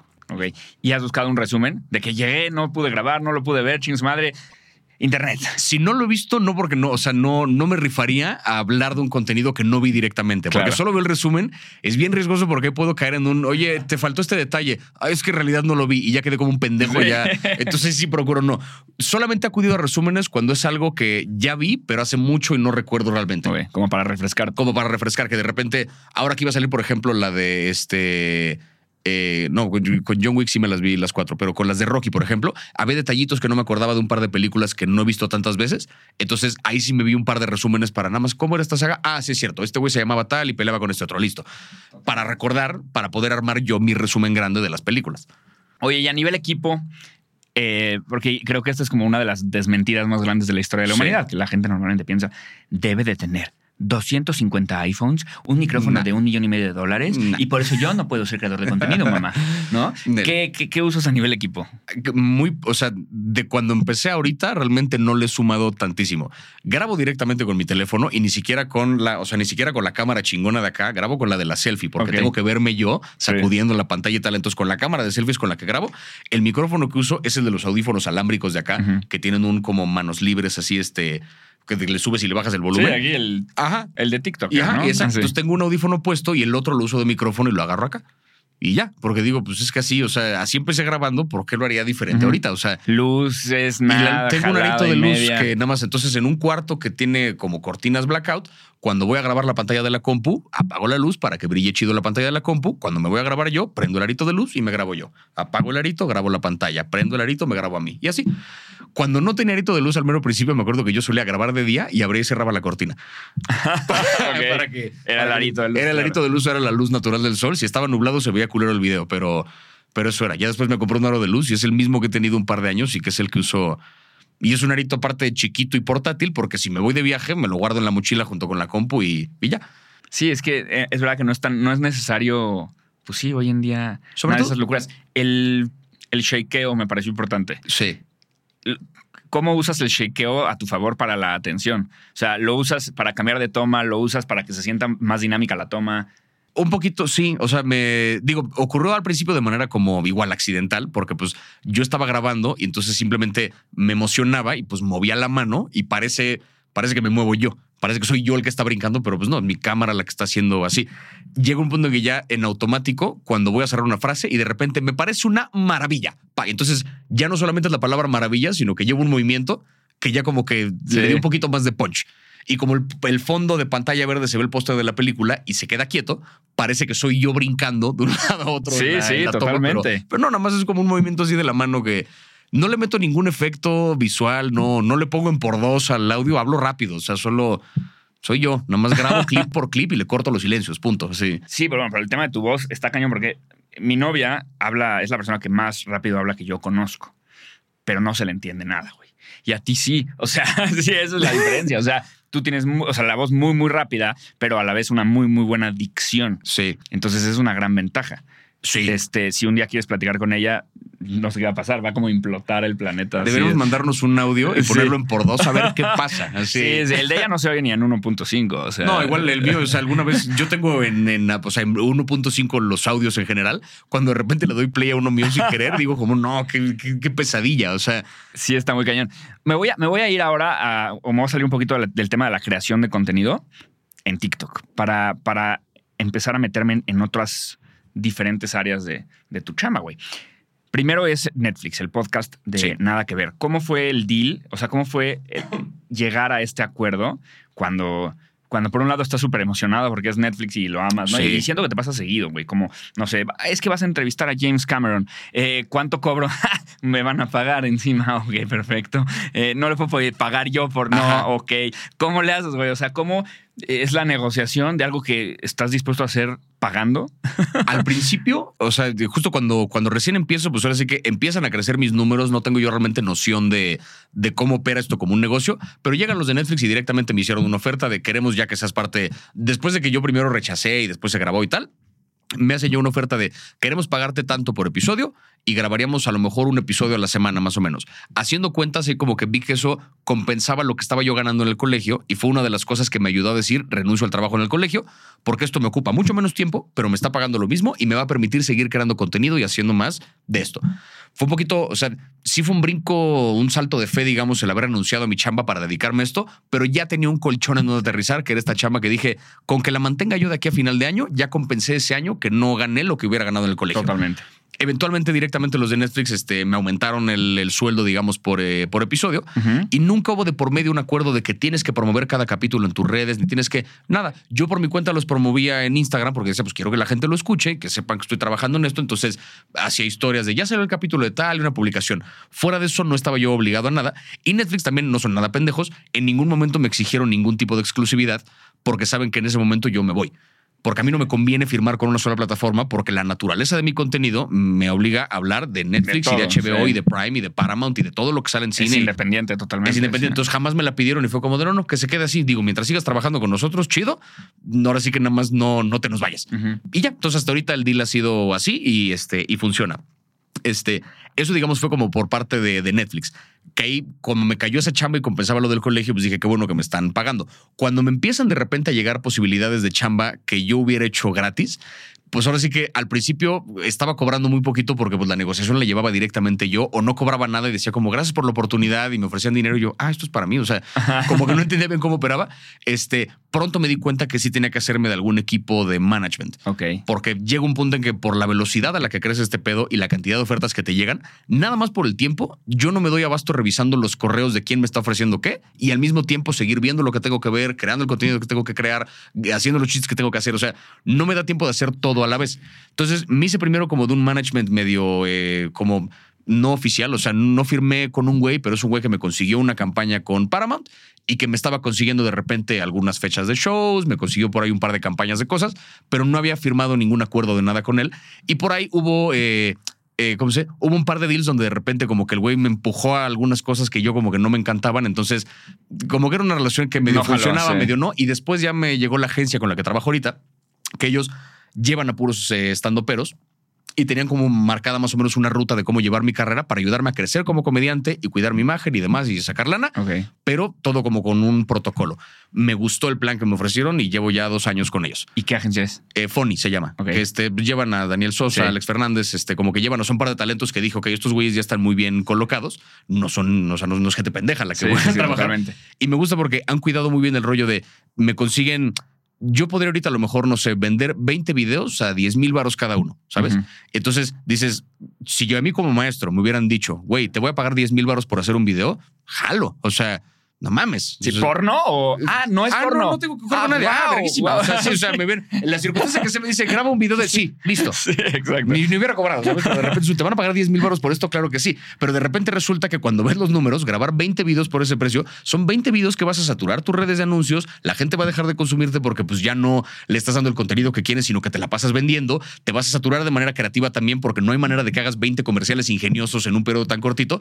Lo que hace la agencia es que lo- sabe qué ofertas esperando a que llegue la que te ofrece mucho más dinero por un video. La que te ofrece el video de lo de los 20 por uno solo.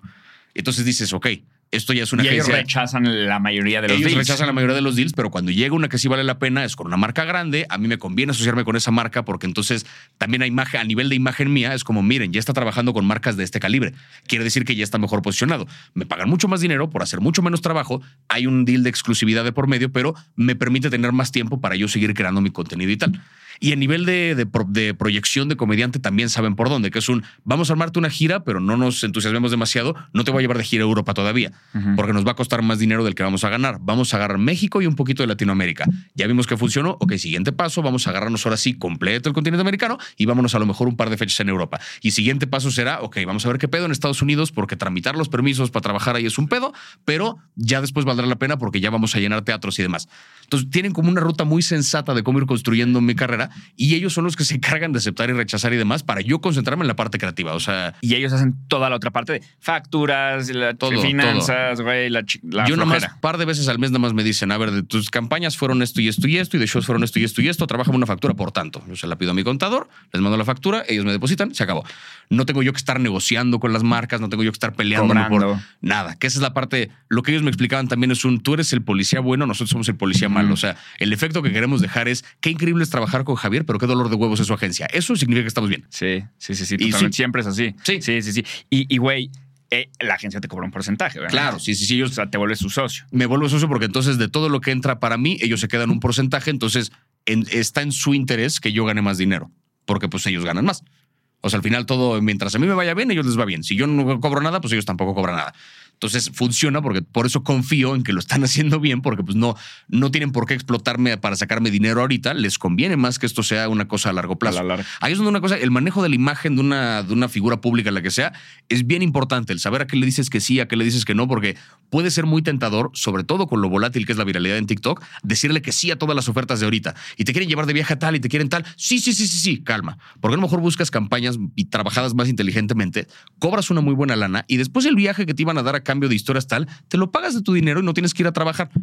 Y vas y viajas a donde tú quieras, el tiempo que tú quieras, hacer lo que tú quieras. Claro, pero eso lo tiene que hacer normalmente la agencia porque el creador diría, ¿cómo que no voy a ir a...? Claro, No, exactamente. ¿Cómo que rechazaron lo de pan bimbo, de que voy a ir Ajá. a no sé dónde, no? Sí, sí, sí. Bueno, no, bimbo es una empresa muy grande, sería otro pan, ¿no? Eh, no, no hay otro pan. Ni modo, ¿no? Este, ¿cómo funciona el tema de las plataformas? Porque, güey, pues habla- te pagan por hablar de algunas películas, pero obviamente las plataformas normalmente van a querer que superadornes la película. Claro. ¿Cómo funciona esta conversación con ellos en donde tú les dices, güey, yo voy a ser súper honesto, no te voy a tirar, pero... Siempre cuando, o sea, eh, te digo que la, la primera condición que pongo para quieres, me quieren pagar para que yo hable de un contenido, eh, al final a veces me quieren pagar porque hable de contenidos que yo hubiera hablado gratis, porque ya les estaría muchas ganas y ya me moría por hablarlo, pero pues llegan de por medio, me ofrecen lana, pues para qué digo que no. Pero siempre que quieren que hable de algo que a lo mejor yo no conocía o no estaba enterado o tenía mis dudas, siempre les digo, primero mándame screeners y lo quiero ver para que una vez viéndolo yo sepa si me gustó o no. Y el screener que es un MP4 que te mandan a tu mail con Sí, el de capítulo repente literal. hay veces, por ejemplo, o sea, con Netflix hay una, hay una pestaña que dice preestreno, que me la, se la activan a la gente que trabaja directamente con ellos. Y es una pestaña que dice preestreno, te mandan una contraseña y entonces tienes acceso a ciertos capítulos de ciertas cosas por, eh, por Eso está anticipación. heavy. Que está chido ¿Le porque... prestas a alguien tu contraseña de Netflix? No, no, no, no. O sea, esa, digamos, esa, este, solamente, digamos, eh, porque además de la contraseña de Netflix, es una contraseña adicional que cuando le quieres dar play, la tienes que meter. Y entonces esa la tengo yo. Este, pero eso, digamos, eso cuando ya directamente ocurre en la plataforma es una bendición. Cuando no es en la plataforma, hay otras como plataformas que son las que luego se mandan entre los que trabajan la película para ya terminé de agregarle esta parte, faltan los efectos de especiales de VFX. Entonces, te mando a ti que le vas a agregar el VFX, el archivo, a través de esta plataforma, te mando igual una contraseña y un no sé qué, y tú te metes a ver el capítulo y de repente lo ves pelón. O sea, me ha tocado ver la Casa de Papel la última temporada, me la vi con, de repente, este, sona, o sea, apareció un letrero que decía Voz en off de Berlín y aparecía un, ¡No! un subtítulo y no sonaba el güey. Y de repente volteaban a ver al cielo y el cielo vacío, VFX helicóptero, de que aquí iban a insertar un helicóptero, o sea, me tocó ver las ¿Y cosas se de repente. pierde el storytelling o...? No, porque al final está cagado de repente el ver, ah, mira qué chistoso que así lo hicieron. O Sí. sea, yo no sabía que así lo grababan. Sí, este, sí, sí. La, la Pinocho de Guillermo el Toro la vi meses antes de que saliera también porque entrevisté a los animadores. Me tocó verla de repente cachos que estaban dibujados en boceto. De que me tocó ver cachos del storyboard, me tocaba ver el andamio en el que se mueve el títere. O sea, está cagado de repente ver la película como sin terminar, porque pues ves un poco el, el proceso de cómo se va haciendo. Pero la plataforma como tal acceder es un dolor de huevos porque luego la contraseña falla y hay que reactivar y no sé qué. Sí, de- porque si no se liquea y de ahí viene la piratería. Pero siempre te digo, hay como cada plataforma tiene como su sistema a través del cual comparten screeners tanto para gente que quiere tiene que aprobar el contenido, como para críticos, como para lo que sea. Entonces me mandan estos screeners para que yo vea con antelación el contenido y una vez que yo decidí que sí me gustó, que es algo que yo recomendaría, ya acepto la chamba, escribo el guion de lo que voy a decir, se los mando y ya sabrán ellos si lo aprueban o no. A veces a lo mejor de repente a lo mejor escribí algo que funciona de manera positiva para la serie, pero no les gustó el fraseo que utilicé y me piden que lo O sea, cambie. sí lo revisan bien, bien. Sí lo revisan bien. O sea, me acuerdo de una serie de HBO que, que me latió la serie pero que de repente tocaba un tema que tenía que ver con grooming. Y la serie lo decía explícitamente, o sea, es la, la esposa del viajero del tiempo, no sé qué Ok. mamada. Entonces hay una parte en la que este güey que viaja por el tiempo, pues es- se conocen cuando tienen 20 años, pero también hay una época en la que ella de 6 años conoce a él de 40. Ajá. Y entonces hay una cosa donde ella va creciendo enamorándose de este güey. Es grooming, Sí, ¿sabes? sí, O sea, total. y lo dicen directamente en la serie, hacen un chiste al respecto y hablan acerca de... Entonces yo lo menciono diciendo como, pero la serie es consciente de este pedo, habrá que preguntarnos si eso lo hace menos o más mal, no sé qué. Y los de HBO me dijeron, no, esto no nos gusta, que hables del grooming. Y yo, pero lo dicen en la serie, en este capítulo dice explícitamente Sí. grooming, hacen un chiste, no queremos. Por si acaso. Sí. A la verga, listo, ya está. Y me comentaron, pero ¿por qué no hablaste del grooming? Ah, pues porque HBO está pendejo a veces, pero bueno, este, pero como cosillas como esa luego la revisan, pero en general el guion es como a criterio mío. Yo decido qué voy a decir de la serie que no, una vez que decidí que me gustó. Si me mandaron una película o una serie y yo la vi y de plano no me gustó, simplemente no hablo de ella. Y les dices. Y les digo, la neta, ¿sabes qué? No me latió, no es algo que yo recomendaría, en esta ocasión paso. Y lo entienden, porque al final de cuentas va a salir otra serie que después me van a ofrecer también. Y, o sea, ¿No sientes que eso como que raspa la relación con la plataforma? al principio lo pensé, pero la verdad dije, prefiero rechazar ahorita Sí. y que no comprometer mi credibilidad. Habla de tu credibilidad. Porque sé que después, si mis números siguen sólidos y siguen creciendo, va a llegar otro momento que digan, verga, sí queremos que este güey la recomiende. Y cuando traigan una buena serie, les voy a hacer pedazo de video que va a hacer que los números de la serie crezcan. Claro. Pero todo parte de que mi credibilidad sigue intacta. Porque en el momento que me comprometo y vendo algo que no me gustó, se va a sentir. Y entonces el siguiente video ya no va a saber igual. No importa cuánto me paguen por ese video, termino perdiendo yo. Súper de acuerdo. Entonces, eso, eso es como lo, como lo manejo con eso. Y te digo, siempre sale una cosa nueva que, que hablar. O sea, cada video que yo saco salieron siete series nuevas. Entonces no se me van a acabar jamás. ¿Cómo funciona el tema del doblaje? Porque Ah, estoy ahora sé que bueno, es tu, sí. segunda, es tu segundo doblaje, el de. Maurice, ¿no? Correcto. Este, no sé si tienes más proyectos en eso, pero, pero ¿cómo funciona? O sea, ¿cómo es el deal y cómo funciona el proceso de doblar a un personaje? Está muy chistoso. Siento que es un proceso muy, muy interesante, pero a la vez ultra desgastante, me quiero imaginar. Ahí depende de, de cómo se hace, porque como pasa, por ejemplo, con, este, con la versión original de la película que suele ser en inglés, es que primero se graba el doblaje y sobre eso hacen la animación. Es decir, no es como que animen un personaje en silencio y después ponen un actor a hablar, sino que contratan al actor que va a hacer la voz, el actor graba los diálogos con cierto ritmo bajo las indicaciones del director y ya a partir de esa cadencia que tiene el diálogo construyen una animación que se ajuste a ese movimiento. Esto es real. O sea, la, la película en inglés siempre se hace así. Sí, o sea, digamos, por ejemplo, la de Pinocho de Guillermo el Toro, sé que primero se grabaron las voces de Ewan McGregor y de toda la gente que participó en la película. Pero hablan como si estuvieran sin película. Ajá, sí. O sea, graban ahí como en una cabina, que están grabando los diálogos este, entre ellos. A, a veces a lo mejor están solos, porque sé que esto fue durante pandemia, entonces el actor solo en la cabina, como que después hacen un mashup ahí de todos los diálogos y a partir de los diálogos le mandaban a los animadores esas voces. Los animadores entonces recreaban la escena ellos actuándola así con su cuerpo y con objetos improvisados, la grababan, ese video lo convertían después en un storyboard cuadro por cuadro y eso se lo mandaban a los güeyes de los títeres para que el de los títeres acomodara cuadro por cuadro ese pedo, porque tienen que respetar lo que dura la frase que ya grabó el actor. yo me hubiera imaginado totalmente al revés todo. O sea, desde- y te digo, esto con animación stop motion, con animación digital es un poco lo mismo, pero graba primero el actor sus líneas y a partir de eso compone la animación que dura lo que dura la voz del actor. Claro. Porque es muy complicado para un animador animar a ciegas el movimiento de la boca y así. Es más fácil con el punto de partida de la voz que ya se grabó. Tiene sentido, sí, sí. Cuando la película llega a México para que se doble al español, es otro pedo. Porque entonces ahí la película ya existe en inglés, ya hay una animación completa de cómo se ve el personaje. Tú a eso tienes que hablar procurando que dure lo mismo que lo que se mueve el Sí, personaje. claro, claro. O sea, ahí ya tienes otra chamba que hacer por encima del. De que esté entretenido y tú, y la voz y la chingada y las O sea, te quedó increíble la frase, pero duró medio segundo más de lo que dura en pantalla. Tienes que recortarla porque tiene que caber exactamente lo que dura este movimiento del personaje, porque para cuando termine la frase ya está hablando el que ¿Y sigue. qué tan difícil es esto?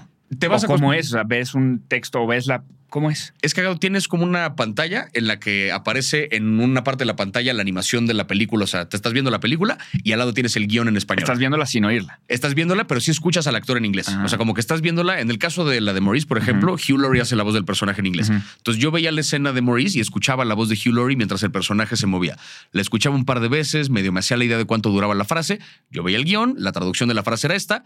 En una de esas me daban chance de proponer, ¿puedo decir compas en lugar de amigos? Sí, órale, va. Sí. Entonces ya como que medía más o menos la frase, la ensayaba un par de veces, listo, vamos a grabar. Y yo grababa escuchando la voz de Hugh Laurie y viendo la pantalla el personaje moviéndose, yo grababa lo que yo tenía que decir encima Mm, El de eso. hombre orquesta, güey. Y entonces Estás ya- oyendo, viendo y hablando Sí, y, entonces- traduciendo. Y ya después de la, tra- la traducción ya estaba en el guion. O sea, como que ya lo leíste y entonces, ok, ves al personaje y viendo el movimiento del personaje, no grabas encima esa línea y entonces una vez que ya quedó en la duración y ya le gustó al director Ajá. de doblaje, dice como ya queda, vamos a la línea que sigue. Van de repente por bloques. A lo mejor el personaje habla un párrafo completo. Yo ese párrafo lo grabé en siete cachitos.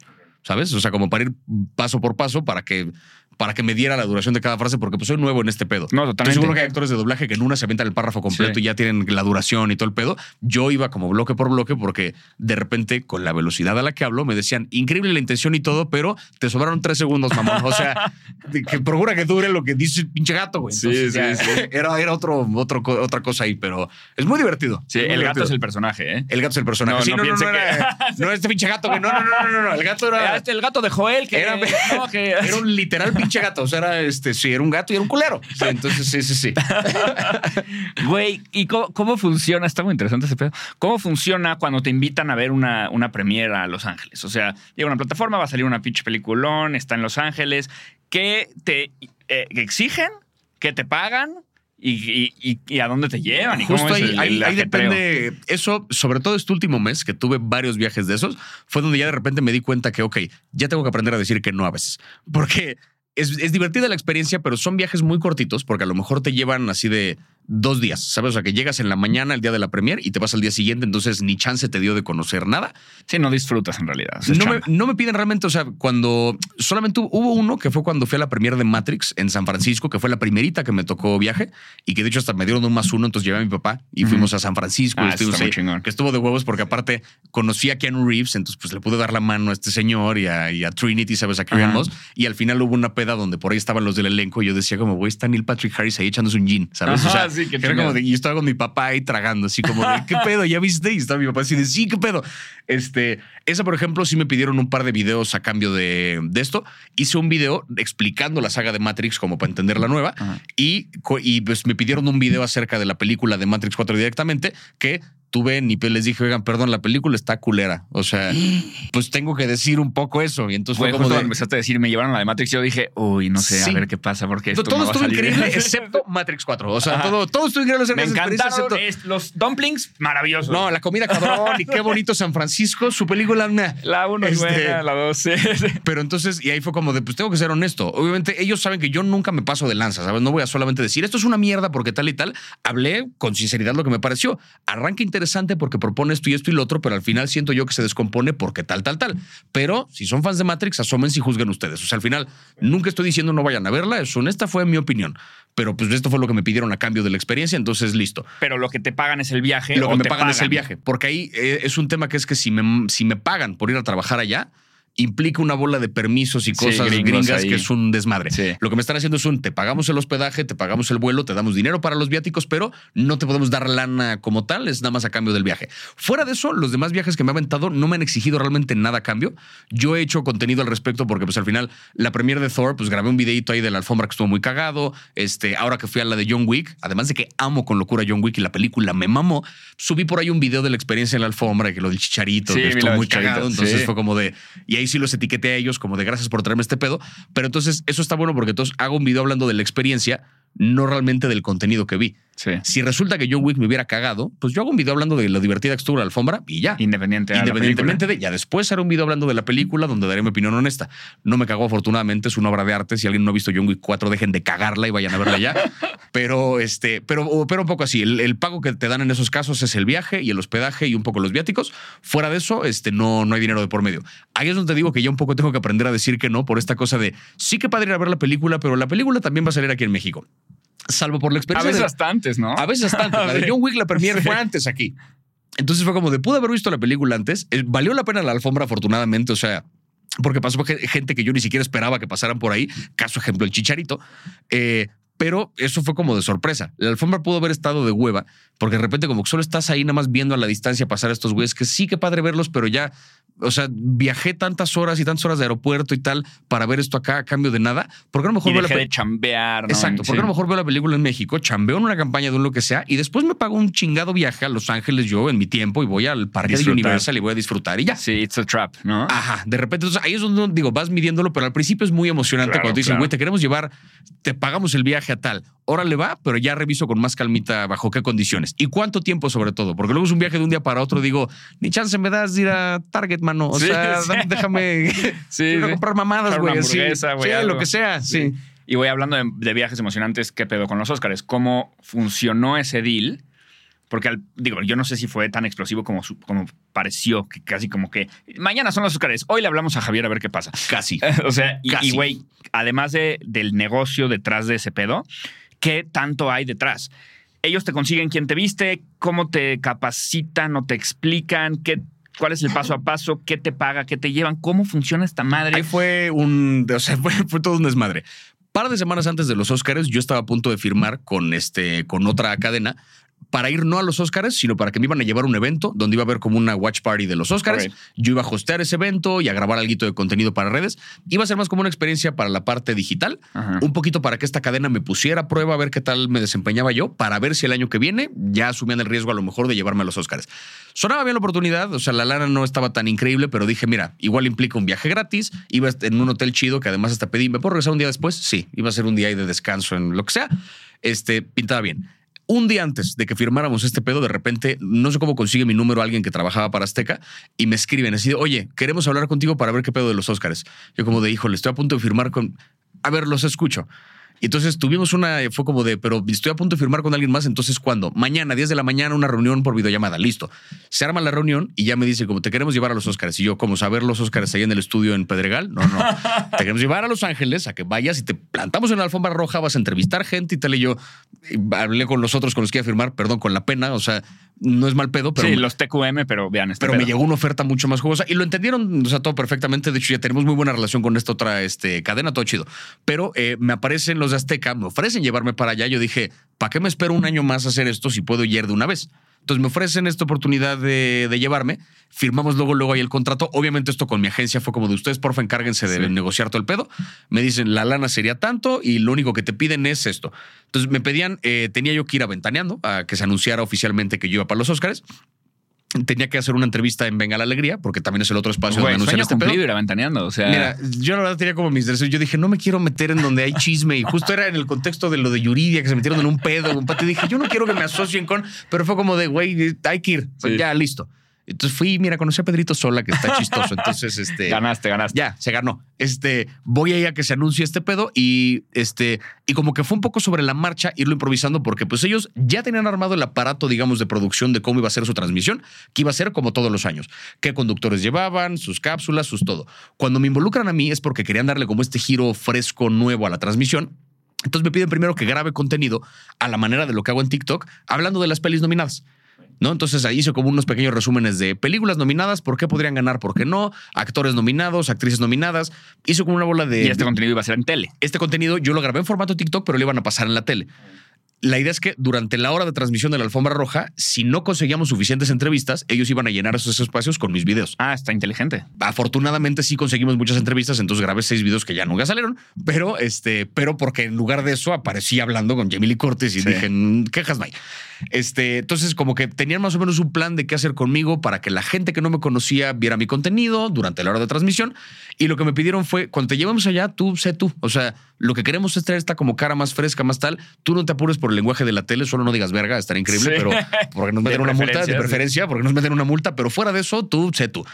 Este, esto te digo, fue par de semanas antes. Una vez que ya voy aventaneando, ya se puede anunciar. Ya anuncio en mis redes que voy a ir para los Oscars. Este, esa semana previa tuve varios viajes porque fui a Nueva York a Sí. una premier, luego fui a Puebla a lo de James Cameron y luego fui a Los Ángeles a lo de los Oscars. O sea, esa semana duró Rockstar. 10 años. Ajá. O sea, fue una cosa que dije, no puedo creer que en una semana hice todo esto, ¿sabes? Y de repente era el lunes y ya estaba yo en. Bueno, este. Y el caso es que eh, estando en Nueva York fue donde grabo, aprovecho para grabar mi video de voy a ir a los Oscars. La gente responde cabrón al video porque pues al final sale desde un lugar muy sincero que digo, no puedo creer que me van a llevar y qué tal. Y entonces ahí como que mucha gente dice, los voy a ver en Azteca solo por ti y tal. Se ve que TV Azteca vio esa respuesta, entonces dicen, ok, vamos a ver, a cuidar como tu participación, a procurar meterte lo más que podamos. Ya el día de los, este, de los Oscars, bueno, un día antes, tenemos acceso a la alfombra roja que está cubierta con un plástico y están apenas montando una bola de desmadre. Se ve culero además ese día. Es muy Ajá. cagado que la ves de cerca y es de plástico y se ¿Es ve... esto? Es, es esto, dices, no mames la magia de la tele. O sea, que convierten esto en ah, la noche más glamurosa, pero hay un Dunkin' Donuts atrás de la salud. o Sí, sea, sabe- vagabundo, Sí, sí, sí. O sea, no hay. Sí, sí, sí. Vale madre. Pero este, tenemos acceso a la alfombra. Entonces ahí grabamos un par de cápsulas de mañana son los Óscares, hoy son los Óscares, como un par de capsulitas para que pasaran en la tele. Eh, y ya el día de la ceremonia, pues simplemente me pusieron en la alfombra y dependí mucho de este güey de Ricardo, que él estaba conmigo en la alfombra porque me preguntó el productor. Pero entonces no hay una capacitación antes tal cual. No, justo el, el productor me preguntó, oye, ¿cómo te sentirías si te pongo solo en la alfombra un spot a ti? Le dije, la neta me sentiría muy perdido porque yo nunca he hecho este pedo. O sea, si me pones con alguien que ya se la sabe, me sentiría más cómodo porque nos repartimos un poquito las entrevistas y esta persona me ayuda a conseguirlas.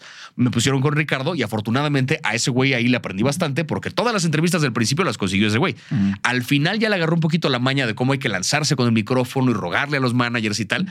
Y cuando pasaron Colin Farrell y Brendan Gleeson, que venían nominados los dos, como que pasaron rapidito una pregunta, ya se nos iban y de repente yo, ¡eh, México ama Irlanda! Ah, somos súper compas y tal. Ah, en serio, bla, bla, bla, bla. Y ya como que le saqué un poquito más de plática y dije, ok, ya aprendí el mecanismo. Pero esto lo aprendí durante esas horas. Sí, o sea, no. nadie me explicaron cómo era, pero nadie me capacitó, no me pusieron a entrenar, no, Sí. nada. Solamente me lanzaron a ver qué tal iba. O sea, la apuesta de Azteca, la verdad, fue muy arriesgada porque pudo haber salido muy mal. Sí. A lo mejor me paralizaba, me daba unos nervios muy cabrones, no sé qué. Tengo la ventaja de que estoy acostumbrado al escenario, a las cámaras. O sea, no soy nuevo en el medio de hacer estas cosas. Sí era nuevo en la televisión en vivo. Eso era como el único medio nuevo al que le estaba entrando. Afortunadamente salió muy bien. Y pues entonces la respuesta fue muy positiva y entonces ya fue la explosión que fue ese día. Y te voy a decir algo, güey. Tu acento es una puta locura, güey. O sea, ese tema para mí es muy importante porque pues, muchísima gente sabe hablar inglés, pero no es lo mismo entrevistar. Eh, How you did when you Sí, sí, already sí. done the uh, movie of the of course. No, a lo mejor estás hablando inglés, güey, pero, pero yo creo que el actor se siente súper cómodo contigo porque básicamente eres un güey de, de Mississippi, cabrón. Sí, eso no sé cómo hablaría yo si hubiera Mississippi, pero no sé, este. Pero eso creo que se lo atribuye a dos cosas. Una, que de toda la vida tuve muy buenos maestros de inglés. El Ciudad, que fue donde estudié, a lo que más le apostaba particularmente era justamente el programa de inglés. Y tuve muchos maestros que eran native speakers, ¿sabes? Desde, desde muy morro. Entonces, creces con gente que te está enseñando inglés, que hablan inglés con acento gringo, acento canadiense, como que ya más o menos te vas acostumbrando a eso. Y la otra, vi demasiada televisión de morro, insisto. O sea, yo desde muy pequeño veía sitcoms con mi papá, sin entenderle y sin siquiera poder leer los subtítulos. Mi papá ponía Seinfeld. Y pues yo me ponía nada más por convivir, me ponía a ver y hacer como que le entendía. Sí. Entonces logré captar como más o menos el ritmo de los chistes. O sea, yo no sabía qué estaba pasando y no alcanzaba a leer los subtítulos, pero yo escuchaba bla, bla, bla, bla, bla, bla, bla, bla, bla, bla, bla, bla, ja, ja, ja. Sabía que ahí viene el chiste. O sea, como Sí. que escuchaba un cambio en la voz que decía, ok. Entonces creces escuchando este pinche acento. Llega un punto que cuando lo empiezas a hablar, pues ya con mayor naturalidad te sale un poco hablar como lo que escuchaste. No, y güey, creo que es una super herramienta para ti. Me Es una pasar- gran ventaja porque las entrevistas, eso me ha ayudado. Desde la primera Sí. que vieron cómo lo podía hacer, me han invitado cada vez a más entrevistas con gente más pesada. 100%. Y quedas muy bien. Me quiero pasar a la otra parte de, de- de tu vida, que es stand-up, güey. ¿Qué pedo? O sea, ¿cómo... eh, escuché una entrevista tuya que, que al final te decían como... ¿Qué quieres que anunciemos, no? Y, y tú como que lo que dijiste es lo que quiero es que la gente se arriesgue y venga a, a mi Sí. stand-up, cabrón. Porque a lo mejor ya me conocen por cine o por, por TikTok y la chingada, pero quiero que vengan al, al stand-up. ¿Cómo funciona este aparato, no? De, de- de girar el barco de la marca personal, güey, hacia donde tú quieres. Sí.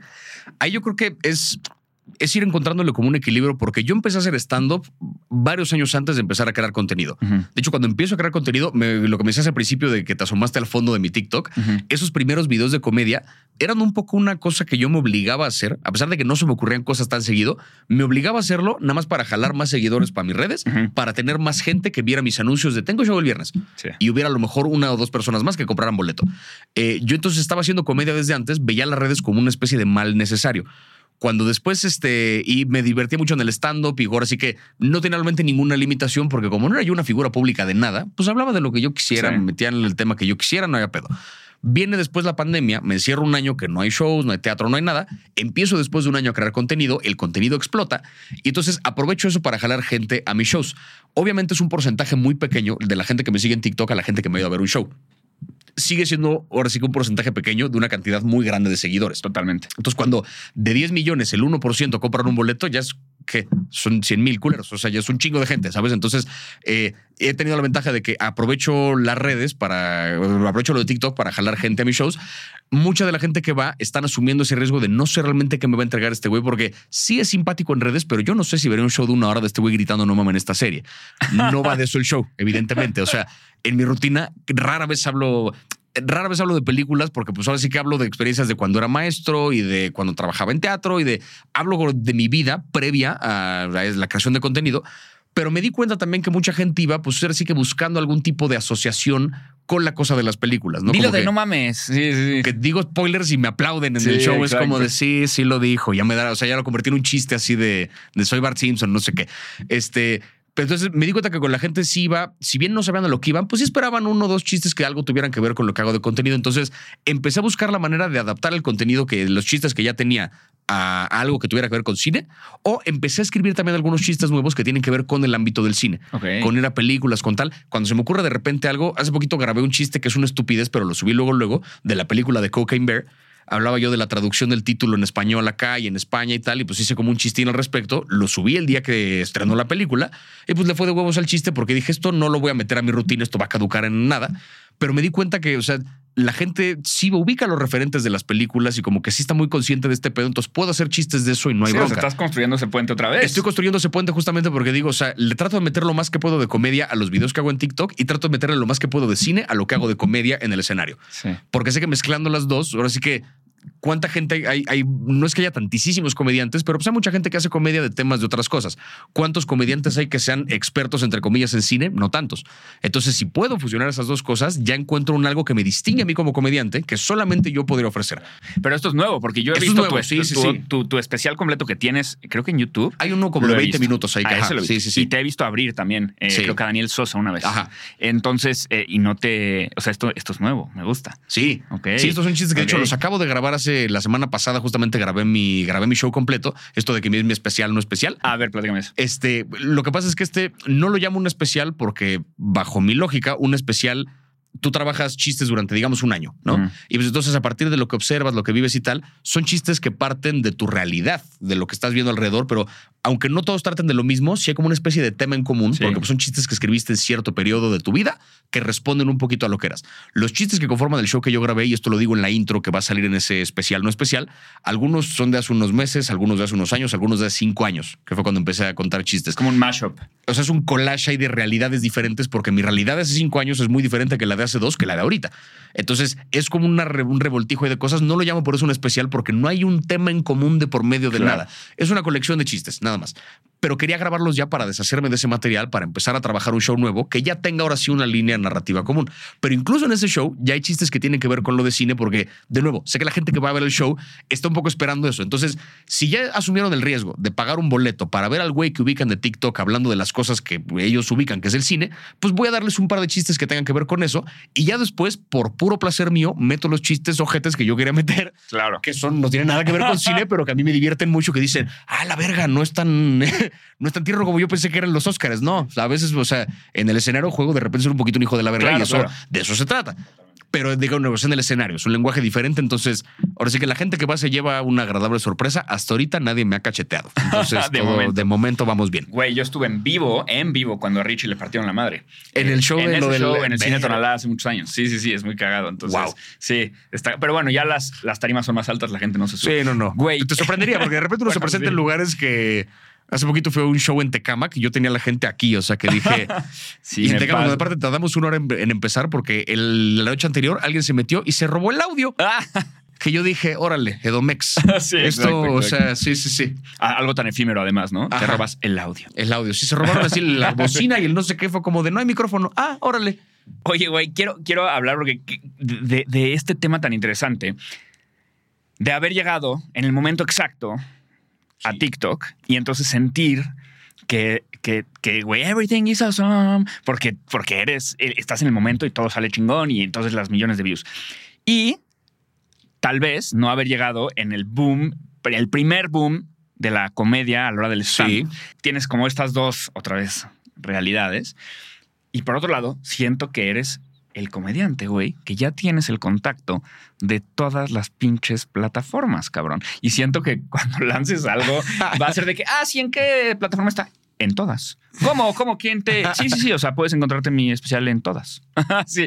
¿Crees que esa te, te hace una ventaja súper competitiva a la hora de hacer comedia? Es, es curioso porque ahí creo que tiene que ver un poquito con esta idea de- del síndrome del impostor, que Ajá. creo que ya lo he ido superando poco a poco, que es, yo llevaba ya unos años haciendo comedia cuando de repente tengo esta explosión en TikTok. No llevaba tantísimos años haciéndolo, ¿no? O sea, como comediante llevaba, yo empecé en 2018. Ok. Bien, o sea, bueno, finales No, de pues sí, eso es un 2017. chingo. finales de 2017, principios de 2018. Entonces, cuando llega la pandemia, pues yo llevaba unos tres años haciendo comedia, pero de repente se me frena, ¿no? La carrera de golpe. Y fue como un año de casi, casi no hacer Sí. nada. Entonces, cuando empiezo otra vez a agarrar el escenario, que vengo ya de esta explosión que va creciendo en TikTok, me pasaba un poquito que decía, sí, sí soy comediante, pero también siento que la gente que viene, viene por mis redes, no por mi talento como comediante. Entonces tenía como este síndrome del impostor de qué tanto me merezco este sold out si me lo conseguí por TikTok y no por comedia. Y como que me daba cosa que otros comediantes me vieran como de, ah, pues claro, un pinche influencer que de repente llenó, que nadie nunca me dijo nada. Estas fueron ideas que yo me hice Total. solito en la cabeza. Llega un punto después cuando, ahora sí que de subirme cada vez más y más seguido al escenario, porque ya por fin abrieron otra vez después de la pandemia, eh, tengo buenos resultados, la gente se ríe en los shows, o sea, tengo ya como un, un estándar de calidad al que yo solito me someto de qué también me tiene que ir en un show para considerarlo un buen show y la gran mayoría de los shows ocurren bajo ese estándar, entonces... Llega un punto que me, me obligo a mí mismo a decir, cabrón, eres comediante. O sea, Sí. llevas tantos años haciendo este pedo, no eres un influencer que de repente se le antojó, no, tú ya tenías las tablas de comedia y de repente te volviste influencer hablando de estas cosas. Claro. Entonces, no te sientas como un impostor, el sold out te lo ganaste. ¿Por una ruta diferente? Sí, pero te lo ganaste. Pero ¿por qué diferente, güey? Yo creo que todos los comediantes tienen la palanca de las redes sociales más Claro. nunca. Hay una correlación directa entre sold out y followers. Exacto. Entonces, Directo. eh, justo, y entonces, pero yo no creaba contenido propiamente de comedia. Ya. Entonces decía como, ¿habré hecho trampa? Pues no, al final fue un contenido que hice y que funcionó y pues ya está. Totalmente, güey. Entonces, cuando ya me acostumbro a esta idea de no, si soy comediante ya y pierdo esta idea del síndrome del impostor, ya me doy cuenta que puedo empujar una cosa con la otra. Es decir, en lugar de verlos como dos medios que se pelean, pues verlo como un medio que puede potenciar el otro. Si de repente lo, lo que te ponía el ejemplo de Cocaine Bear, yo había grabado esa misma reflexión así de España nos ganó con un título porque tal y tal. Yo la había grabado a manera de video normal de TikTok. Lo iba a subir, pero dije, hoy tengo show. Capaz que hoy logro meter en algún momento eso. Y si logro meterlo en, con el formato escenario en lugar de formato video de TikTok, siento que le va a ir mejor este contenido. Eso fue lo que hice y a la fecha lo siguen compartiendo.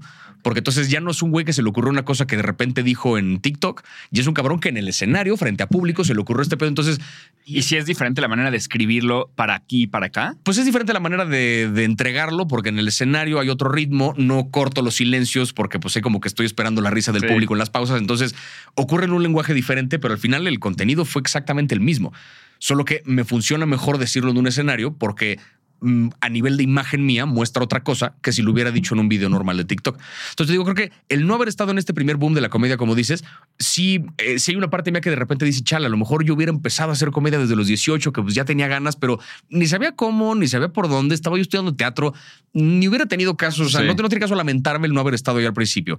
Entré cuando tenía que entrar porque mm, tomé la decisión cuando la tomé y la, la ruta afortunadamente me llevó a este lugar donde ahorita ya puedo llenar shows desde un lugar pon tú que diferente porque el contenido, pero estoy llenando shows y le estoy dando a la gente cosas que le gustan y yo me estoy divirtiendo. No puedo quejarme No realmente mames, porque cero, estoy en un sí. lugar muy privilegiado en ese sentido. O sea, entonces yo lo veo más bien como una ventaja completamente. Y lo de las plataformas, ¿crees que eso será? Puede ser este primer show que ya grabé, yo tengo toda la intención de soltarlo en YouTube. No por otra cosa, sino porque lo quiero editar yo. O sea, digo, bueno, lo, voy a editar ahora sí que un editor profesional, pues, pero yo voy a juntarme Sí. un par de veces con él para medio meter mano en me gustaría que esto se viera así y así. Eh, quiero ser dueño del contenido, o sea, no quiero vendérselo a nadie porque quiero que este primer show sea mm, mi propiedad. Sí. Y este, no quiero que le cambien nada, porque de repente si hay un chiste que no les gustó por la razón que sea, no quiero que me lo vayan a censurar de nada. Y lo quiero subir a YouTube, no por otra cosa, sino porque YouTube es gratis.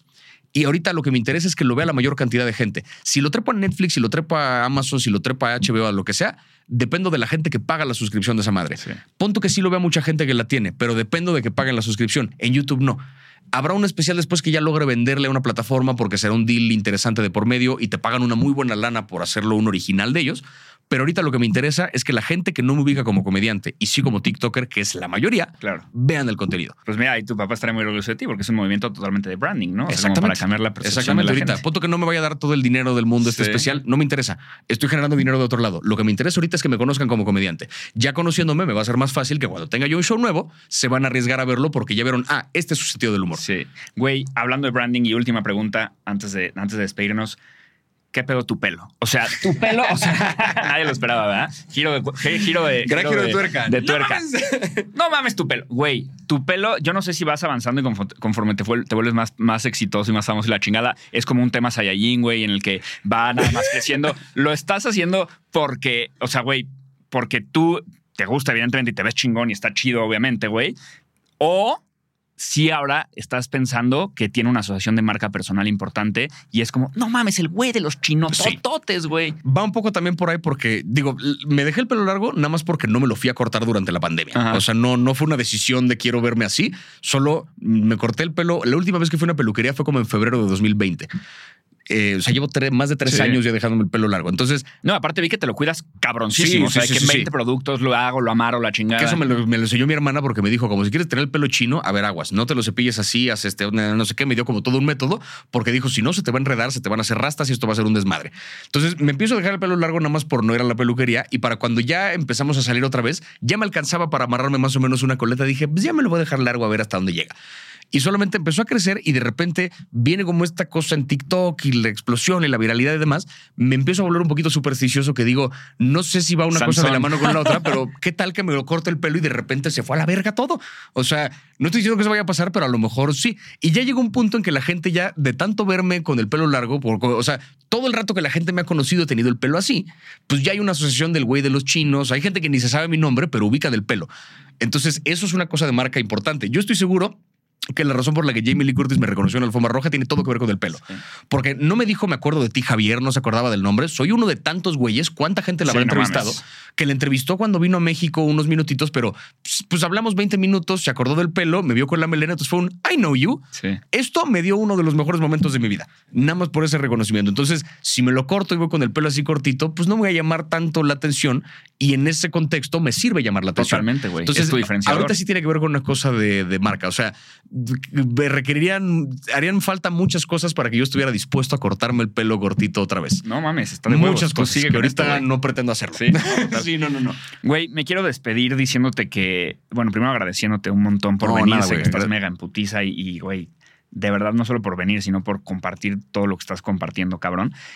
Eh, creo que durante muchísimas, o sea, en muchísimas ocasiones, la sociedad, güey, la ha cagado haciendo viral a la gente no correcta y creo que contigo hicimos viral al cabrón correcto, güey. O sea, Eso es la cosa más bonita que leí de, pues, de las mil cosas que se dijeron durante los Oscars. Ese fue como el comentario más común que vi y me gusta particularmente porque está cargado de una verdad muy fuerte. Una está lanzado como un cumplido hacia mí de hicimos famosa a la persona correcta, pero viene cargado de una verdad que no debemos olvidar que es hicimos, no se hizo. Eso es bien importante. O sea, que creo que luego a muchos creadores de contenido, influencers y demás se les olvida. Ajá. Que es, no te hiciste viral, güey. Te hicieron viral. O sea, la gente que te consume es la gente que te puso en el lugar en donde estás. Eso no lo puedes perder de vista. Entonces, me gusta esa frase porque es un cumplido muy bonito que no echa por un lado en la idea de que yo no llegué solo. Eso creo que es bien valioso. Me Entonces, encanta, sí, güey. sí, sí. No, totalmente. Y, güey, la neta eres una verga porque eres talentoso, cabrón. Le echas un chingo de ganas a hacer una cosa como un anuncio que a lo mejor a miles de otras personas les valdría madre y leen el guion y listo. Todo lo haces con un arte como muy particular, güey. Llamas la atención, lo haces bien, lo dices bien, tienes un chingo de calidad y encima tienes como estas jaladas de dualidades. Este, y, y literalmente yo tengo aquí apuntado, este güey es como Batman. Porque, sí, aquí está, porque, güey, es como en lugar de millonario por las, no- por las tardes y, y justiciero por las noches, cabrón, tú eres como TikToker por las tardes, comediante por las noches. Y, y, güey, como que todas estas dualidades las haces muy bien y con una como craftsmanship, eh, ¿no? Impresionante. Entonces, eh, de entrada fue una como súper bonita sorpresa haber visto ese primer video tuyo hace un chingo yo, decir, no mames, sí es, así como tú dijiste, ¿no? Sí es, sí es, güey. De repente mi familia como, no, no, o sea, sí es. Y poderte escribir después de tanto tiempo eh, y saber que te está yendo tan chingón, güey. Y, y además soy tu fan, cabrón. Y consumo todo lo que subes, güey. Y, y de verdad estás muy, muy, muy cañón. Así que te agradezco un montón. Te, te mereces todo, güey. lo, lo chingón que estás haciendo, que estás logrando, este, y que la gente, como bien dices, también es, importante, ¿no? También está compartiendo Sí. porque, güey, tu contenido es bueno. Y la verdad, hoy en día es lo que más falta, cabrón. Entonces, me gusta también esa frase de hicimos viral a la persona correcta. Muchas porque, gracias, güey. Se necesita mucha más gente creando contenido así de calidad como tú. No, te, te agradezco de verdad la invitación. Te decía un poquito fuera del aire que es un. Quiero pensar que esto que dije ahorita algo le servirá a alguien que está como medio perdido y que está buscando cómo crear contenido o a lo mejor ya tiene cierto following, pero no sabe cómo convertirlo en tocar puertas y ver cuál te dice que sí, cuál te dice que no, probar, o sea, lanzarte a hacerlo gratis y a lo mejor llamas la atención de la persona correcta. No hay una fórmula exacta, pero a lo mejor algo de lo que dije acá le sirve a alguien que no sabía Sin cómo dar su último no, paso. Entonces, te agradezco la oportunidad también de eso porque pues espero que algo le haya servido a alguien y nada, güey. Qué chido también este, este reencuentro. Chingón, cabrón. Muchísimas gracias. Mercatitleses, pues ya saben, este. Denle ya, esas cosas que nos hacen que estemos arriba en el algoritmo, ¿no? Que denle like. Si ven denle botones, comment, píquenlos. Piquen Eso. todos los Sí, sí, sí. botones, excepto el de unfollow, porque entonces ya olvídenlo. Ustedes piquen campanita, o sea, comenten. Ay, es la Todo. parte que más me gustó. Pongan toda esa madre para que podamos seguir trayendo gente tan increíble como Javier. Eres lo máximo, Javier. Muchas gracias, mano, a ti por la invitación. güey. Podemos presumir que tenemos aviones más competitivos que los que tiene Air France, que los que tiene Iberia. Yo tengo reuniones todos los días, empezamos a las 10 de la mañana, tenemos una hora de, reunión. Todo lo que me quieren decir a mí, se lo dicen enfrente del resto.